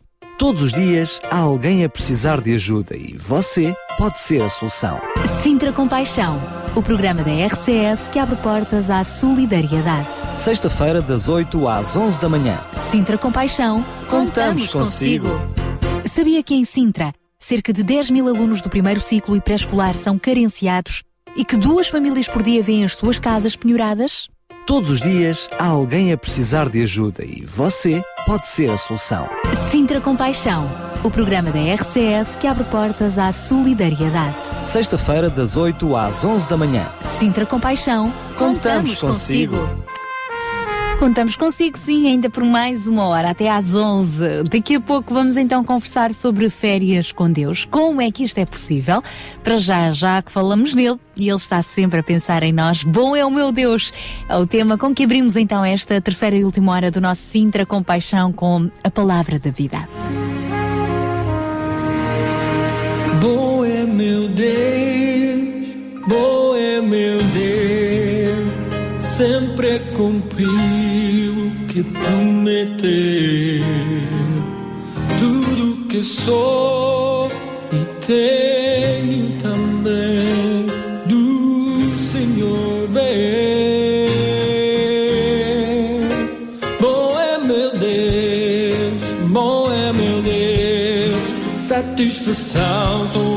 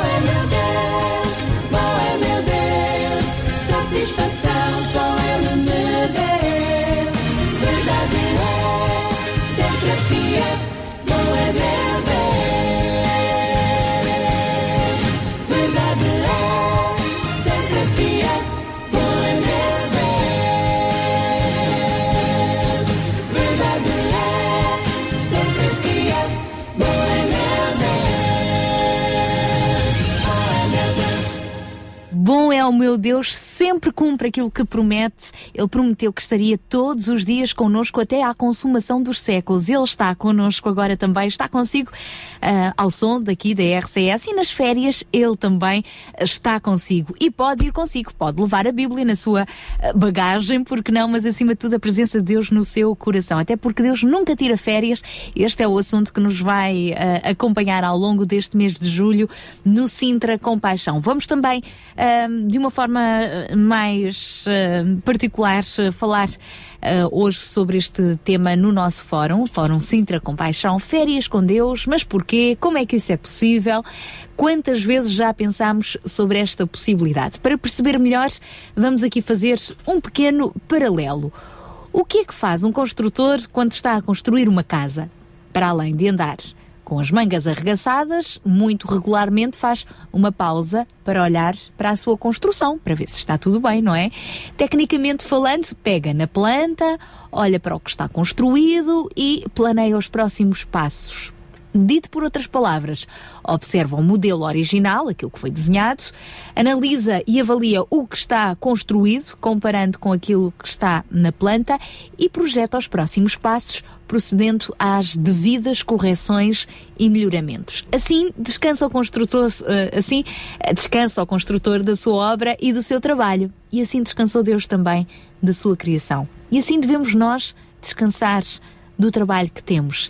Assim tiramos férias com Deus também pelo mesmo propósito e assim cumprimos aquele Salmo 127 que diz que se o Senhor não edificar a casa, não é? Ah, em vão trabalha aquele que está ali a construir. É verdade. Portanto, Deus tem de estar mesmo na origem, na raiz de tudo. E muitos ahm, que estão a acompanhar-nos ah, poderão agora fazer uma série de, de perguntas, mas afinal, qual é ah, o modelo original para o qual nós devemos ah, parar e olhar para ver se a nossa vida, a nossa construção de vida também está a bater certo, não é? Tal como o construtor que olha para a planta para ver se aquilo que está a ser construído corresponde com o modelo original. Qual é então o nosso modelo original de vida? Quais são os critérios e análises de avaliação? Quais são os passos seguintes na sua vida? Já pensou que as férias também podem ser uma boa oportunidade para refletir sobre tudo isto? Há quem diga que é até uma oportunidade para carregar baterias. Pois bem, vamos então falar sobre este assunto. O João Barros continua aqui connosco a acompanhar-nos então nesta hora e o João Barros hoje convidou para estar connosco também o Roberto Fife e eu vou pedir ao João para apresentar o Roberto. Bem, eu acho que sempre a melhor pessoa para se apresentar é, é ele próprio, não é? Mas eu já conheço o Roberto já, já há uns bons aninhos ehm, e encontramos sempre em momentos bastante interessantes. Já participei em encontros com, com, com ele também, a sua querida esposa, uma família preciosa. eh, e de alguma forma eu tenho reconhecido eh, no Roberto uma pessoa eh, que tem investido da sua vida para ajudar outras pessoas eh, eh, a caminhar de alguma forma no propósito original de Deus para as suas vidas, não é? Sejam essas pessoas líderes, ou, enfim, famílias, líderes, eh, líderes de, de família, não é? Ser pais, mães.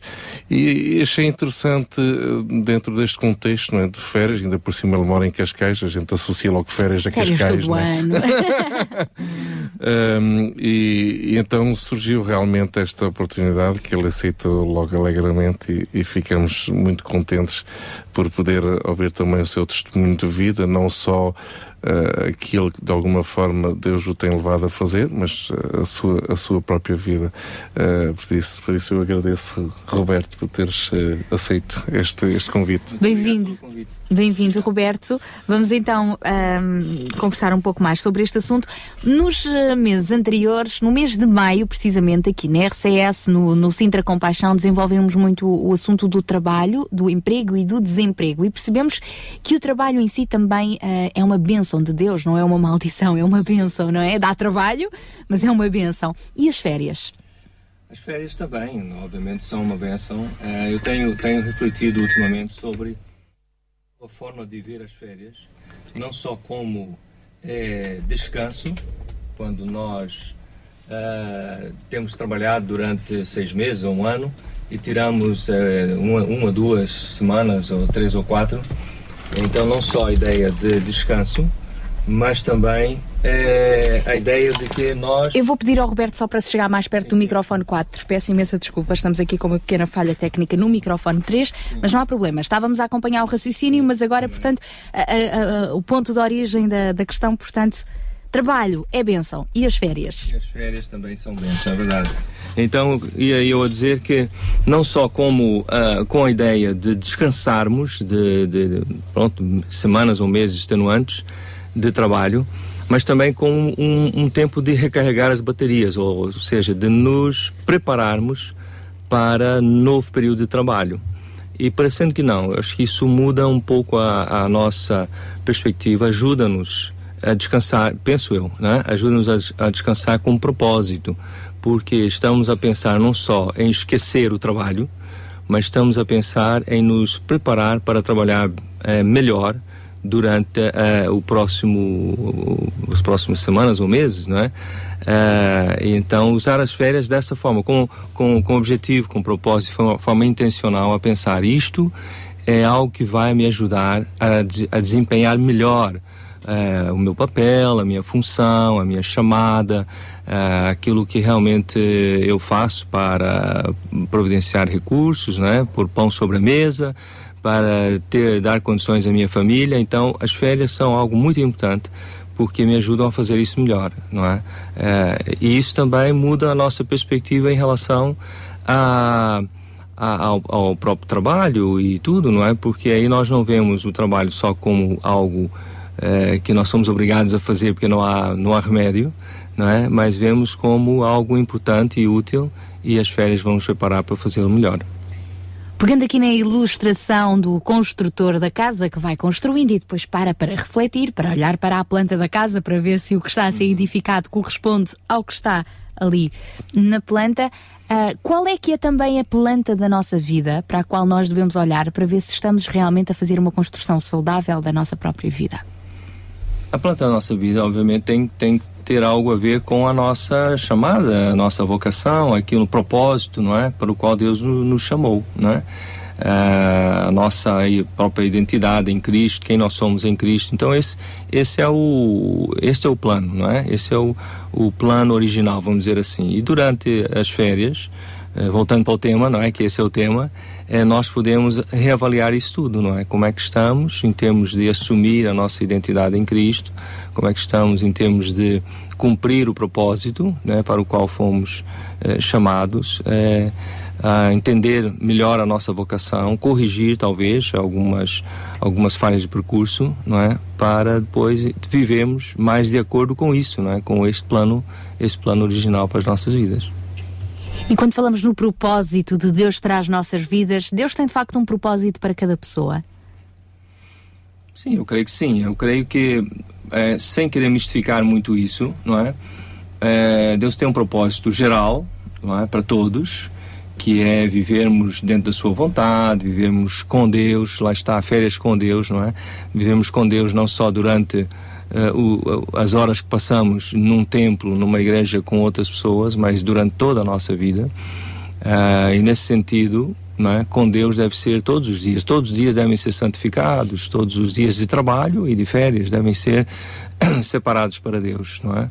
Ah, mas depois Deus também tem um propósito específico para cada um, seja numa família, seja numa ah, num determinado trabalho ou negócio, ou num período até de desemprego. Nós lemos aí vários testemunhos em que uma pessoa desempregada de repente tem uma nova ideia, uma nova saída, uma nova oportunidade, conhece uma pessoa que não conheceria se estivesse a trabalhar oito horas por dia naquele mesmo lugar, então estava noutro sítio, ah, teve outra oportunidade, conheceu outra pessoa. Portanto, tudo isso, não é, ah, pode eh, nos eh, direcionar para o propósito específico da nossa vida, não é? Aquilo para o qual Deus nos chamou eh, em termos de vida, mas também para o qual Deus está a chamar no momento, porque também isso pode ir mudando, não é? O propósito de Deus para a minha vida pode se tornar também específico para uma fase, para um período. Isso também tem a ver com os tais tempos, assim como olhamos para o calendário do ano, não é? E, e a Bíblia diz que, que Deus é também o Senhor das estações, do outono, do, do inverno, da primavera, do verão. A nossa vida também tem várias estações, não é? Ainda há pouco, eh, esta manhã, o João Barros também já teve a oportunidade de falar um pouco sobre isso, a título de, de uma sugestão de um livro que, que citaste, não foi, João? Sobre, sobre os tempos. Uhum. Na nossa vida, olhando também para as estações da nossa vida, mesmo ao longo do ano, é importante percebermos que há tempo para tudo, inclusive é tempo para férias. Ah, sem dúvida, sem dúvida. Há tempo para férias. É, é curioso, eu estava a, pensar, obviamente, nesse tema bastante esta manhã, né, porque estaria cá, não é? Então, é, estava a lembrar-me que eu já estive no Bahrein, não é? Já estive no Nepal, ah, em sítios onde eles não têm esse conceito. A ideia eh, de férias como nós temos, de um, de um dia semanal. ah, muitas vezes trabalham os sete dias da semana como é, direto, não, é? não param. Ah, ou então fazem a sua, em alguns sítios tem algum descanso, alguma paragem semanal, mas, mas varia o dia, não, não tem um dia específico, não é? Ah, como nós temos, ah, as, as culturas judaico-cristãs eh, trouxeram o, o sábado da parte judaica e o domingo da parte cristã, não é? Então nós acabamos por ter um ou dois dias eh, dedicados ao descanso semanal e depois as férias também. É uma conquista muito mais ah, em termos eh, cristãos, não é? Temos férias. Mesmo, há mesmo países cristãos, ou vamos dizer assim, com uma cultura maioritariamente cristã, como é o caso dos Estados Unidos, não vamos longe, onde as férias muitas vezes são uma semana por ano. E, e pronto, porque isso é uma coisa muito combinada entre patrão e empregado e, portanto, é um conceito que varia de cultura para cultura, de país para país, ah, mas há tempo, sem dúvida, há tempo para as férias e sem elas nós ah, estaríamos, correríamos o perigo de, de- de estar a queimar o pavio nos dois lados, não é? E não sobrar muito, muito pavio no- na segunda metade da nossa vida. Isto é interessante, eh, Sara, tu teres abordado aquela questão do, Do tempo. do- sim, e, e- e também do trabalho em si. Uhum. Quando pensamos em férias, temos que pensar de facto no trabalho. Mas o conceito original de trabalho eh, é um conceito de ocupação. É como ocupamos o nosso tempo. Esse é o entendimento original, a versão original eh, bíblica daquilo que entendemos por trabalho. Ou, melhor dito, que nós traduzimos por trabalho. Porque o conceito original é realmente uma ocupação do nosso tempo. Eh, e, e o interessante é que a nossa sociedade, de alguma forma, veio corromper um pouco esse conceito. Daí nós interpretarmos em como tudo aquilo que as nossas esposas fazem em casa não é trabalho. no entanto, essa ocupação é uma ocupação trabalhosa, sim ou não? Claro que o é. Uh, da mesma forma, entendemos que o tempo da reforma é um tempo de não trabalhar.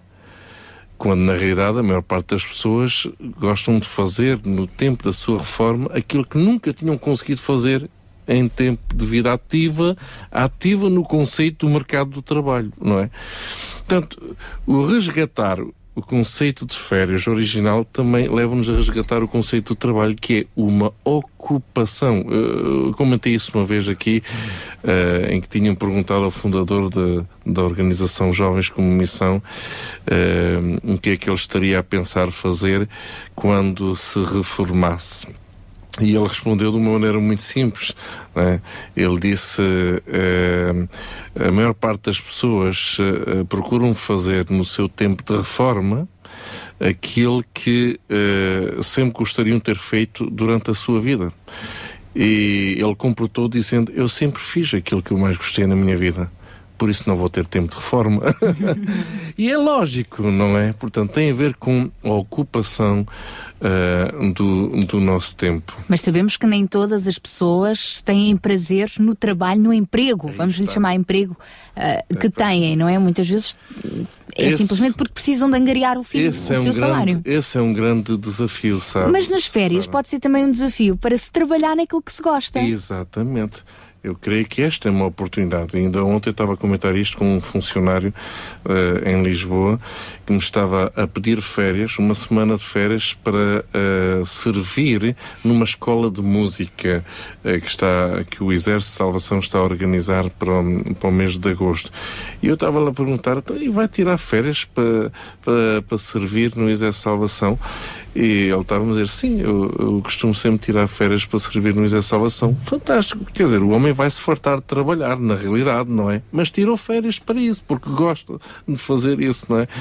Eu acho que este tempo de férias é uma boa oportunidade de fazer aquilo que estás a dizer, oh, Sara, eh, realmente podermos eh, eh, o conceito do trabalho e o conceito do serviço, não é? Isto é interessante. Até, isto e é? vamos até mais longe. Em muitas destas eh, oportunidades de voluntariado, não é? De, de servir, quer seja em acampamentos, eh, em campanhas de evangelismo, em tantas eh, questões que, que se podem colocar durante as férias de verão, precisamente.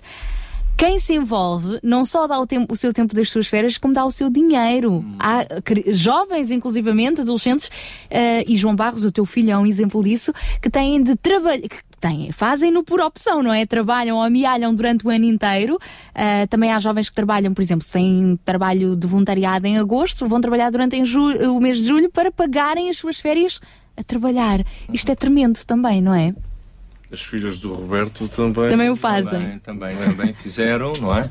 Eh, e, e agora estão mais a cuidar do- dos, dos filhotes. Tem, tem que esperar, tem que esperar passar essa fase. Há não é? tempo para tudo. Há tempo para tudo. Fizeram-no enquanto podiam e depois que dos filhotes crescerem, se calhar até fazem em família. É, E, e isto- e este conceito de fazer em família também é muito interessante, não é? Muito importante. Mas eu, eu queria voltar aqui à, à ideia de fazer, de, de- de trabalhar, de servir durante as férias. Eh, se nós encararmos mais uma vez as férias como um período para recarregar baterias, para eh, revigorar o nosso espírito, o nosso ânimo, a nossa, a nossa vida, nós sentirmos mais coragem, mais ânimo para a vida. É, para muitas pessoas isso significa ficar à beira da praia a ler o jornal e, e tranquilo. Ok, pronto, pode ser. Mas para outras, aquilo que lhes traz realmente um novo vigor, um novo ânimo, é fazer determinadas coisas que não, não podem fazer ou fazem eh, de modo muito, muito breve durante o ano normal. E durante as férias, então, tiram o tempo para fazer aquilo que mais gostam, que é servir num acampamento de desporto, por exemplo, ou fazer uma viagem missionária e ajudar muitas pessoas carentes eh, e conhecer um novo, uma nova parte do planeta. A pessoa farta-se trabalhar, trabalha muito mais do que oito horas por dia, não é? Mas diverte-se muito porque está a fazer aquilo que gosta, não é? Quem corre por gosto não, não, não se cansa, não é? Ou cansa menos. É, ou Cansa e logo a seguir carrega as baterias, não é? mas pelo menos fica. É, porque a- o, o que nós precisamos, o ser humano, uma das coisas que nós mais precisamos é de sentir é, realização pessoal. Sentir realizados, que fizemos uma coisa que fez diferença. E se a pessoa durante as férias farta-se de trabalhar, mas a fazer aquilo que realmente gosta de fazer, aquilo traz um recarregar de baterias, não é? Um, um novo ano, é claro. Se calhar no, no final das férias precisa reservar um dia ou dois para dormir mesmo antes de voltar ah, ao trabalho, eh, no outro sentido.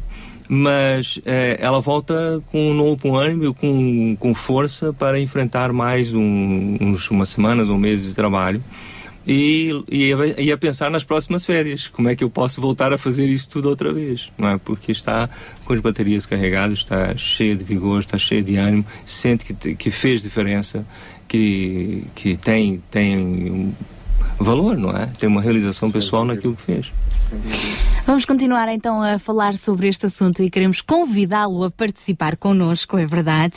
Ahm, se quiser, entre em contato connosco, ligue-nos para o 21910 6310, 21910 6310 e conte-nos também um pouco da sua experiência deste conceito de férias, férias com Deus. Ah, Quem sabe até ah, partilhar ah, o testemunho de, de passar férias ah, em serviços, precisamente de voluntariado, em campanhas evangelísticas, viagens missionárias, ou a importância também de tirar aquele tempo de férias para estar com a família e dar uma atenção especial à família. Como é que Deus vai de férias consigo também? Participe connosco, ligue para o 21910 6310, pode ligar para o 21910 6310, envie-nos um SMS para o 960 37 20 25 960 37 20 25, neste caso um SMS assinado com o seu primeiro e último nome e a localidade e através do nosso Facebook também, facebook.com barra rádio RCS. Vá de férias, sempre segurando na mão de Deus. Segura na mão de Deus é o tema então com que ficamos agora com Ricardo Silva e já voltamos a conversar. Se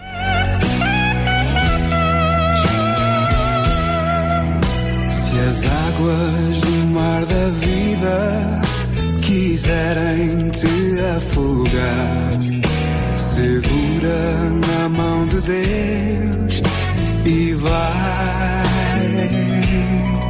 Se as tristezas desta vida quiserem te sufocar, segura na mão de Deus e vai. De Deus, segura na mão de Deus, pois ela, ela te sustentará. Não temas, segue adiante e não olhes para trás. Segura na mão de Deus Se a jornada é pesada e te cansas na caminhada, segura na mão de Deus e vai.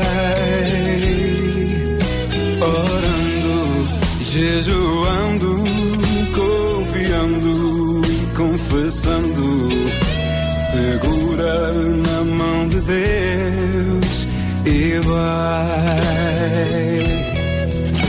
Segura na mão de Deus, segura na mão de Deus, pois ela, ela te sustentará.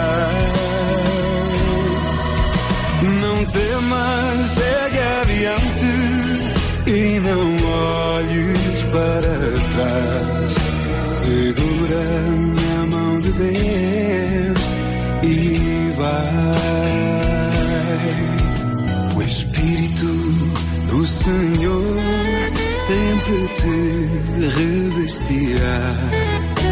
Segura na mão de Deus e vai. Jesus Cristo prometeu que jamais te deixará. Segura na mão de Deus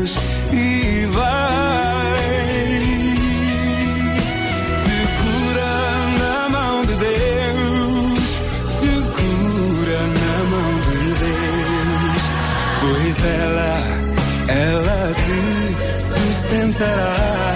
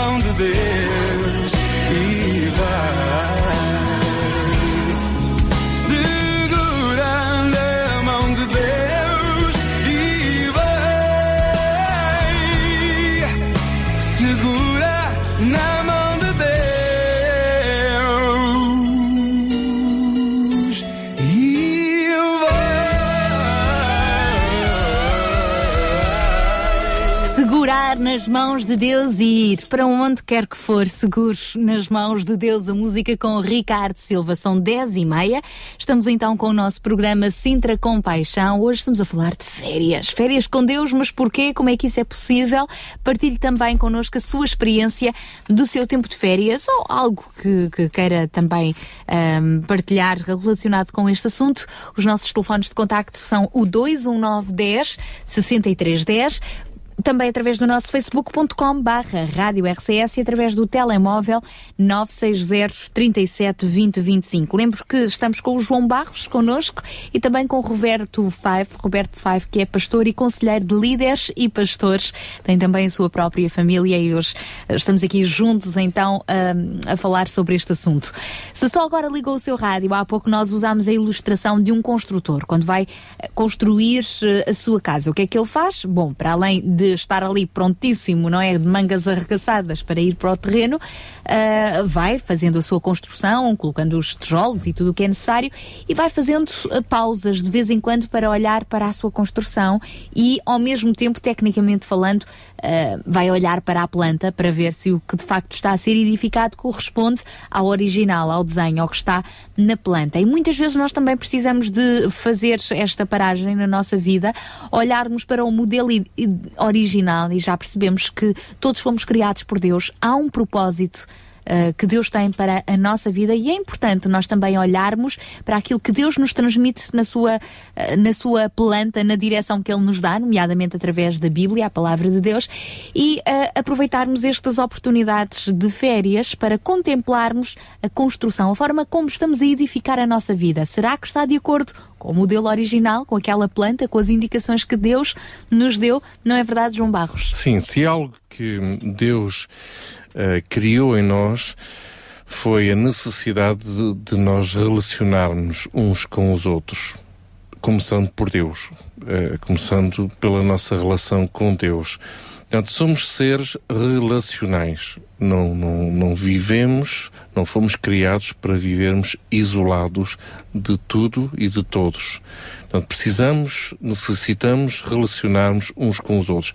Já aí é um grande desafio para muitos de nós, porque eh, pelas circunstâncias das vidas, da, da vida, muitas vezes acabamos por isolar-nos, não é? Isolamos da nossa família, isolamos dos nossos amigos, isolamos de Deus, pura e simplesmente. Portanto, fomos concebidos para relacionarmos. Portanto, se há aqui uma avaliação a ser feita neste tempo de férias, tem a ver com este nível de relacionamento que nós temos. E isto a começar por Deus, ok? É um princípio, não é? Ok, Deus nesta história toda, então, mas como é que é, como é que não é? Relacionar-se com Deus, mas que coisa que é esta? Ok, começa por aí.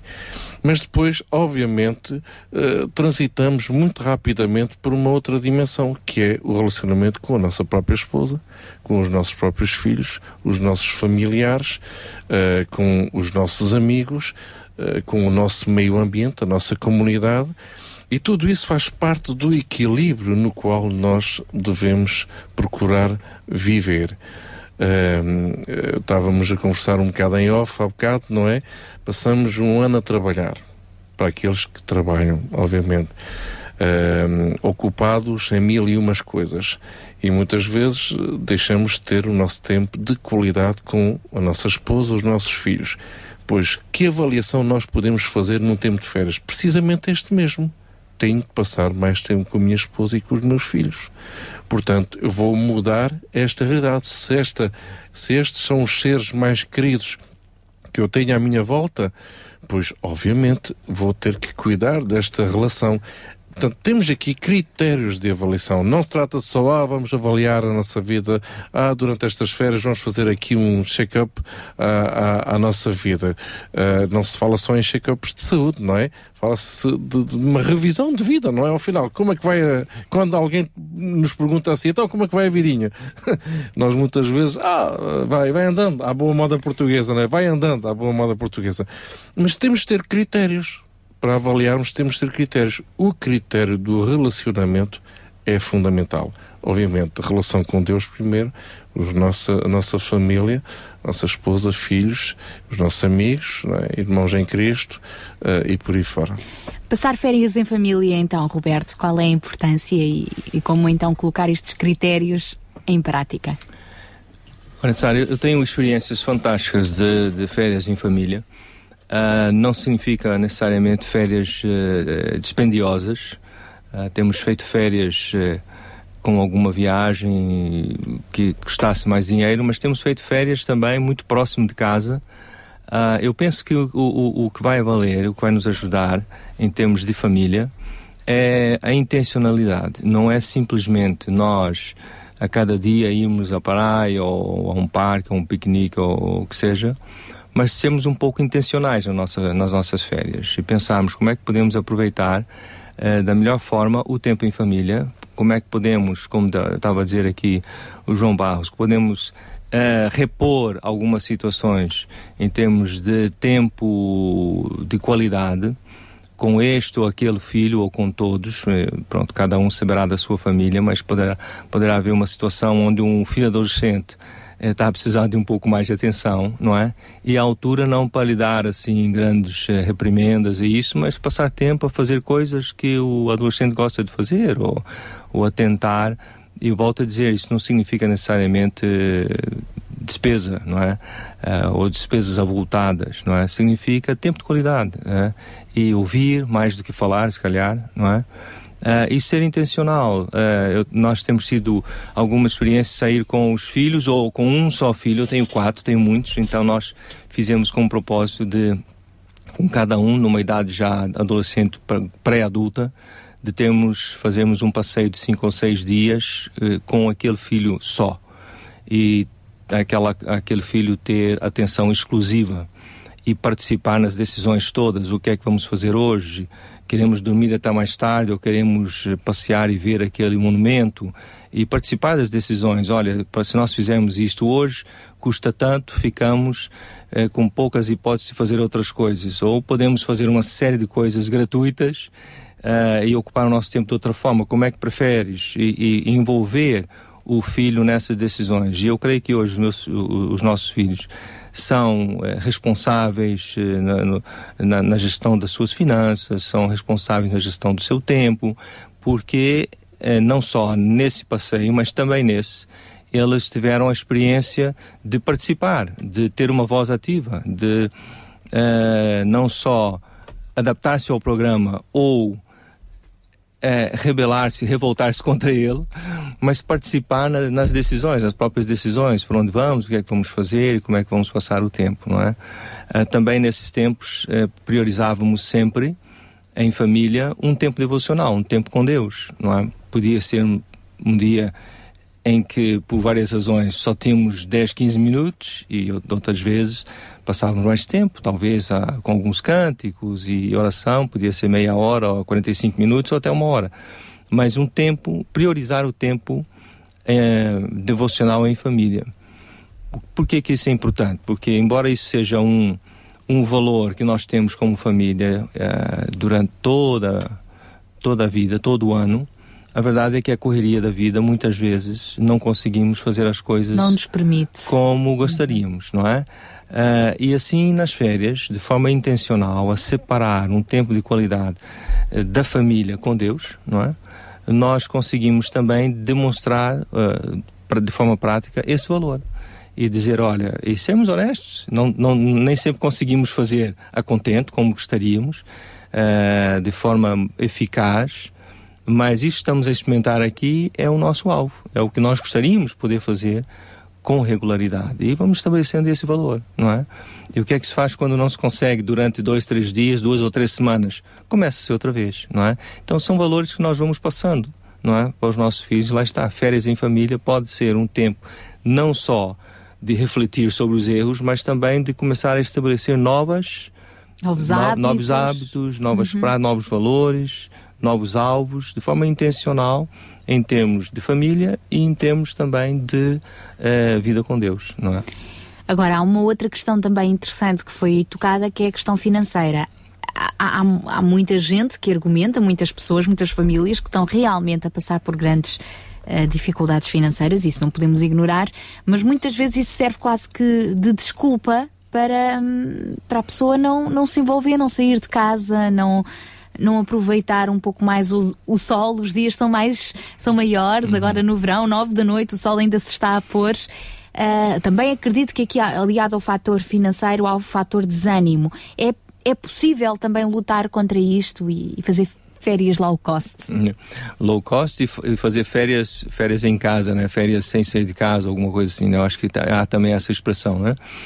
É, na verdade também, pronto, nós ah, desde que dedicamos a nossa vida à, à obra missionária, que foi há há 25, 27, 28 anos, então deixei a minha vida empresarial, a minha vida de, de profissional, ah, então nós temos experimentado muitos períodos com menos recursos, não é?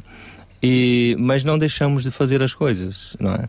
Eu gosto, isto não tem a ver com férias, mas é um, é um exemplo tão, tão vívido que eu, que eu gosto sempre de dar, de tempo em família eh, sem despesa. Então nós tínhamos os, os miúdos pequenos em casa e, não, e queríamos fazer uma coisa especial e tivemos a ideia de fazer um piquenique na sala de casa. Na sala. E então afastamos as, as, ah, toda a mobília, pusemos ali um- uma manta no chão, não é? Sentamos todos no chão com sumos e bolachas e bolo e coisas do gênero e tivemos um piquenique no- na sala de casa. Quer dizer, isto são coisas criativas. Claro que se nós fizéssemos isso toda a semana iria cansar. Não, depois Mas- aspirar a casa é, e tudo mais. Mas, mas fazer uma vez coisas do género, não é?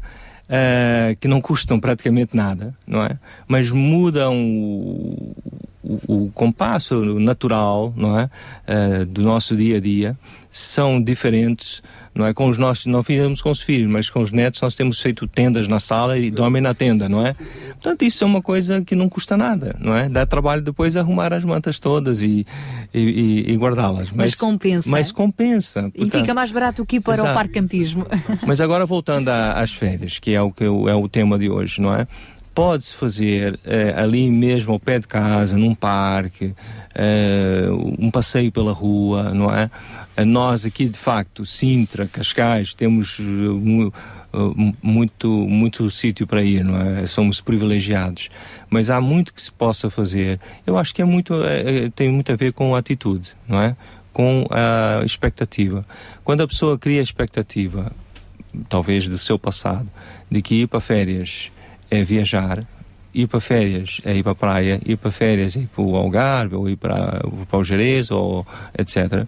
Quando há, quando há essa expectativa e ela é frustrada, pronto, não houve férias. Mas pode haver férias de praia. Portugal, no caso, é um país eh, pequeno à beira-mar É, plantado. e temos, exatamente.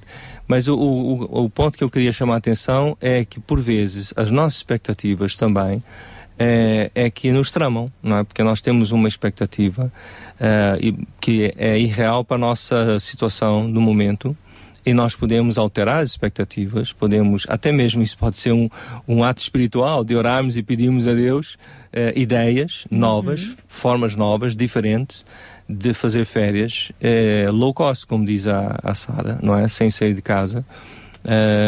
indo, às vezes, fazer um passeio com uma família amiga, não é? Ah, não ir muito longe para não gastar muito combustível, não é? Ir a pé, se calhar, para determinados sítios, dependendo de onde se vive, e, e só aí já é um, quer dizer, é uma questão de criatividade, porque há muitos sítios, há muitas coisas que se podem fazer.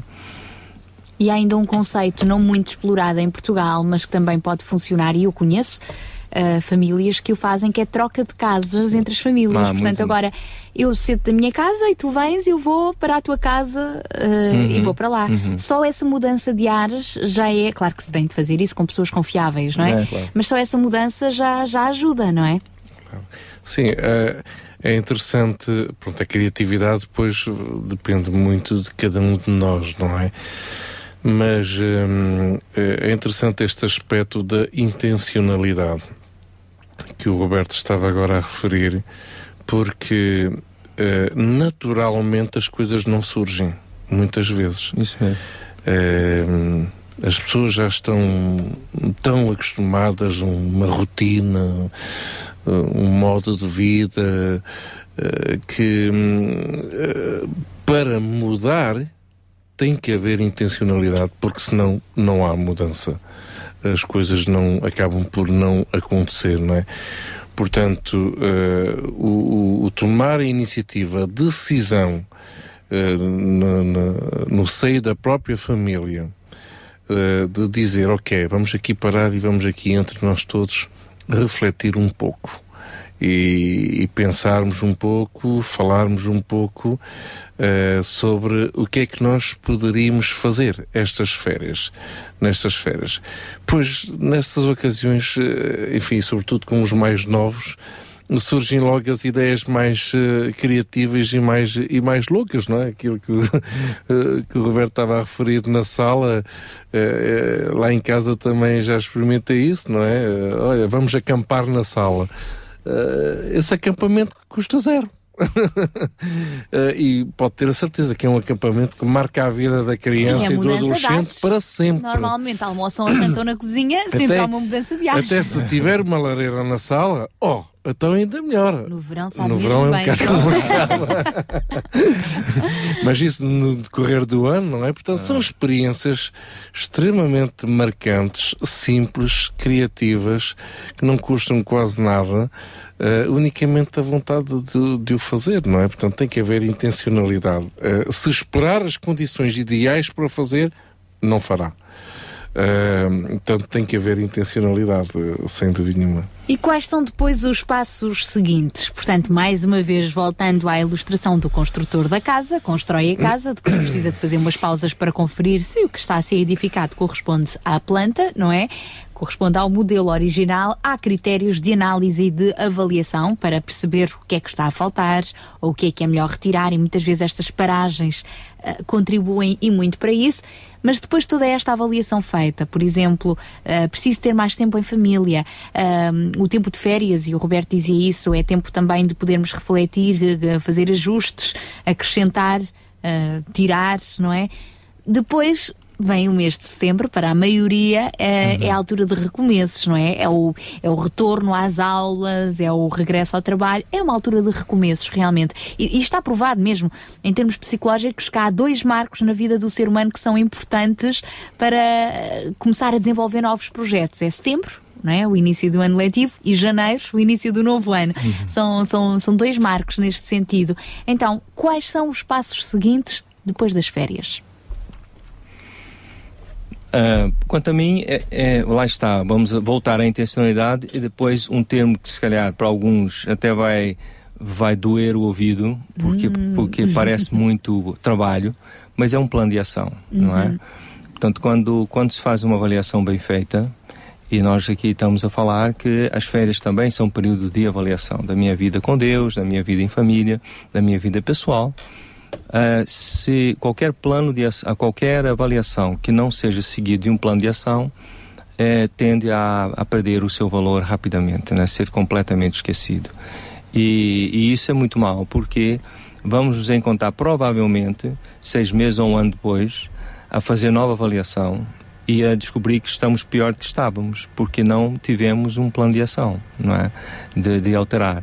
E outro, outra coisa ainda pior é a pessoa desistir de avaliar, porque como cada vez é pior o resultado, a, pessoa, a pessoa desiste. Eu já Deixa não, vou, andar. já não vou mais fazer isso, não é? Então isso é pior, quer dizer, a pessoa que não tem, eh, não, não se avalia, não é? E não procura melhorar, a tendência é exatamente o, o oposto, não é? É, E depois a falta de realização, a falta de, de, de sentir-se bem consigo próprio, não é? Com, com a sua própria, o, eh, o seu próprio desenvolvimento. Então é importante haver avaliação e depois, repito, não é, é um plano de ação, onde nós vamos procurar de forma, de- às vezes tem que ser simples e gradual, outras vezes tem que ser radical. Portanto, cada um vai saber de si, não é? Há, há pessoas que estão numa situação em que só uma mudança radical. Ah, e cada um saberá, saberá o que isso significará. Às vezes até significa mudar de, de endereço e mudar de emprego e tudo. Não, não é uma boa altura para se falar nisso, não é? Mas há situações muito radicais, muito, muito que uma avaliação exige uma mudança radical. Mas normalmente um processo que seja gradual, não é? De gradualmente implementar certos e determinados hábitos para melhorar no aspecto espiritual, na relação com Deus, para melhorar na relação com o cônjuge, melhorar o, o, o tempo de qualidade com os filhos, eh, ah, ao invés de estar à espera de umas férias, eh, tentar uma vez ao mês, ou assim, tirar um dia ou um meio-dia. É incrível a diferença que faz para alguém que não, faz, que não tira tempo nenhum passar a tirar um dia ou meio-dia, não é? Ah, faz uma diferença incrível. Uma pessoa que não tira tempo nenhum passar a tirar uma hora exclusiva de atenção para um filho ou um cônjuge, não é? Portanto, é de acordo com o lugar onde nós estamos, de forma simples e gradual, implementar um plano de ação ah, para, para melhorarmos aquele, aquele aspecto, não é? João, é também um tempo para reforçar a nossa identidade e, portanto, ajustar o nosso trabalho no cumprimento do, do propósito Sim. de vida de cada um. Acho que este é um percurso de uma vida inteira, não é? E é um percurso que nós eh, eh, devemos tomar consciência cada vez mais, é? Eh, eu recordo há uns bons anos atrás ter tomado decisões por não querer me arrepender de não as ter tomado naquela altura. Isto é, não quero chegar aos 60, 70 anos, olhar para trás e ter noção de ter perdido a oportunidade. Ou ter eh, de olhar para, os, para o meu filho, no caso tenho um filho, e, e de pensar, não dediquei o tempo que devia ter dedicado. Ou de olhar para a minha esposa e não ter dedicado tempo à minha esposa. Eu estava a ler ainda há pouco tempo, nós vivemos uma vida inteira como se nunca um dia ah, fôssemos morrer. Portanto, algum dia iremos morrer, não é? Mas ah, também há outra, há outra perspectiva que é morremos muitas vezes com noção de não ter vivido. Hum, eu quero encorajar todos os nossos ouvintes, de facto, a viverem a vida que Deus tem para, para, as, suas, eh, para as suas vidas, uma vida abundante. Agora, isto passa realmente por eh, certos, eh, certas decisões. Ninguém toma as decisões no nosso lugar. Nós temos de tomar as decisões para a nossa própria vida, a nossa própria a nossa própria família, decisões que muitas vezes custam, não são naturais, não nos sentimos cómodos com, com, com elas. Eh, o Roberto estava a frisar aqui, a mencionar um aspecto muito interessante, a questão dos valores. Eh, numa sociedade e, e, numa, num contexto em que eh, a noção de valor só, só muitas vezes é medida eh, pela, pela quantidade de, euros que tem numa conta bancária, pois entendemos que os principais valores da vida não se resumem ao dinheiro que tem na sua conta bancária. Eh, apesar de muitas pessoas associarem eh, o facto de não tirarem férias por não terem dinheiro. Na realidade, os principais valores da nossa vida não assentam eh, na, na conta bancária, assentam em relacionamentos. Relacionamentos com Deus, com a nossa esposa, com os nossos filhos. Como é que cuidamos desses relacionamentos? Quais são as decisões que nós podemos tomar para estes próximos eh, dias, para estas férias, para estes próximos meses, eh, que possam novamente trazer valor a isso? Volto a dizer, não é natural. Não é. Naturalmente, até fugimos dessas coisas, não é? Há pessoas que se sentem incómodas e bem no seu contexto de trabalho voltam para casa e é como se estivessem a viver um inferno, não é? Tipo, ok, não me sinto feliz na minha própria casa. Pronto. Eh, a tomada de consciência de que deve-se valorizar a família obrigatoriamente vai levar a pessoa a tomar decisões contra a sua própria natureza. Isto é, eu vou me obrigar a passar tempo com o meu filho.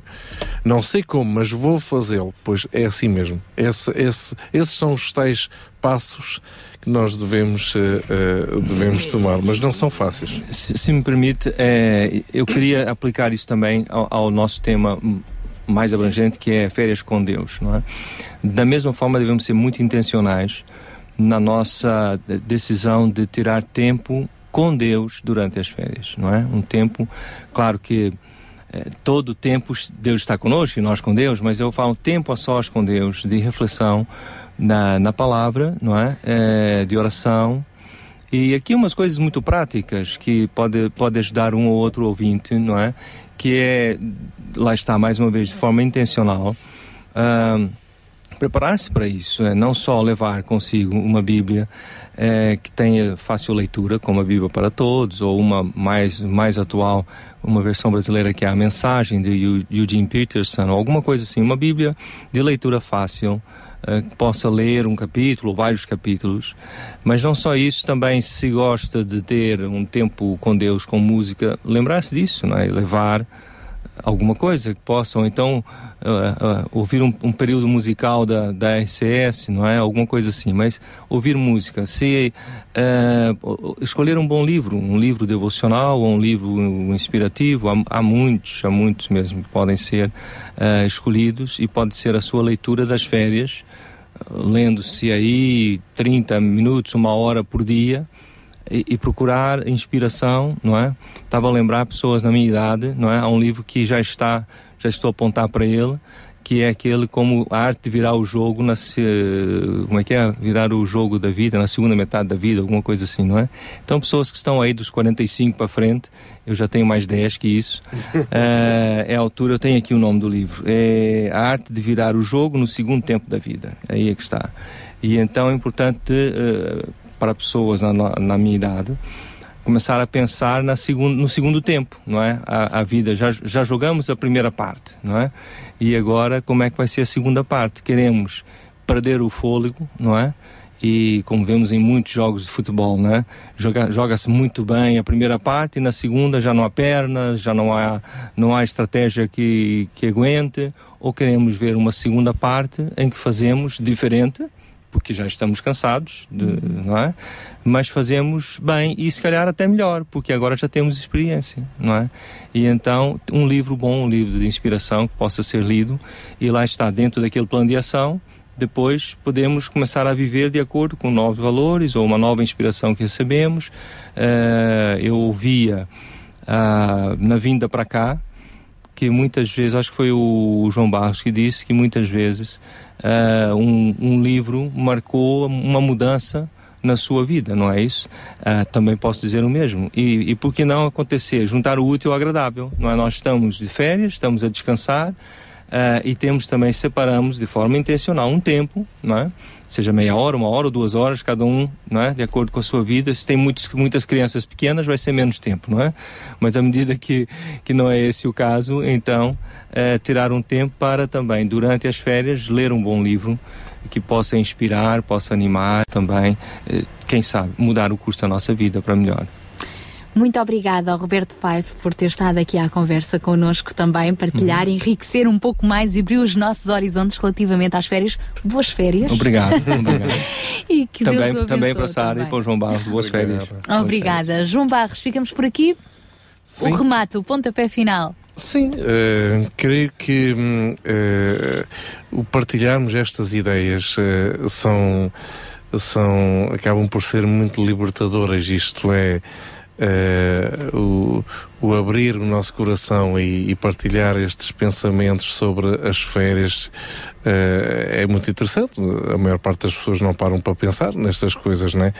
Eh, o parar para pensar eh, faz bem, como diz o professor Ezequiel, não é? Pensar faz bem. Pensar faz bem, portanto, encorajamos todos os nossos ouvintes a, a pararem para pensar um bocadinho e redirecionar eh, as suas vidas. Durante este mês todo vamos estar eh, a desenvolver mais eh, este tema e queremos também encorajar os nossos ouvintes a partilhar as suas próprias experiências de vida aqui em antena, de alguma forma.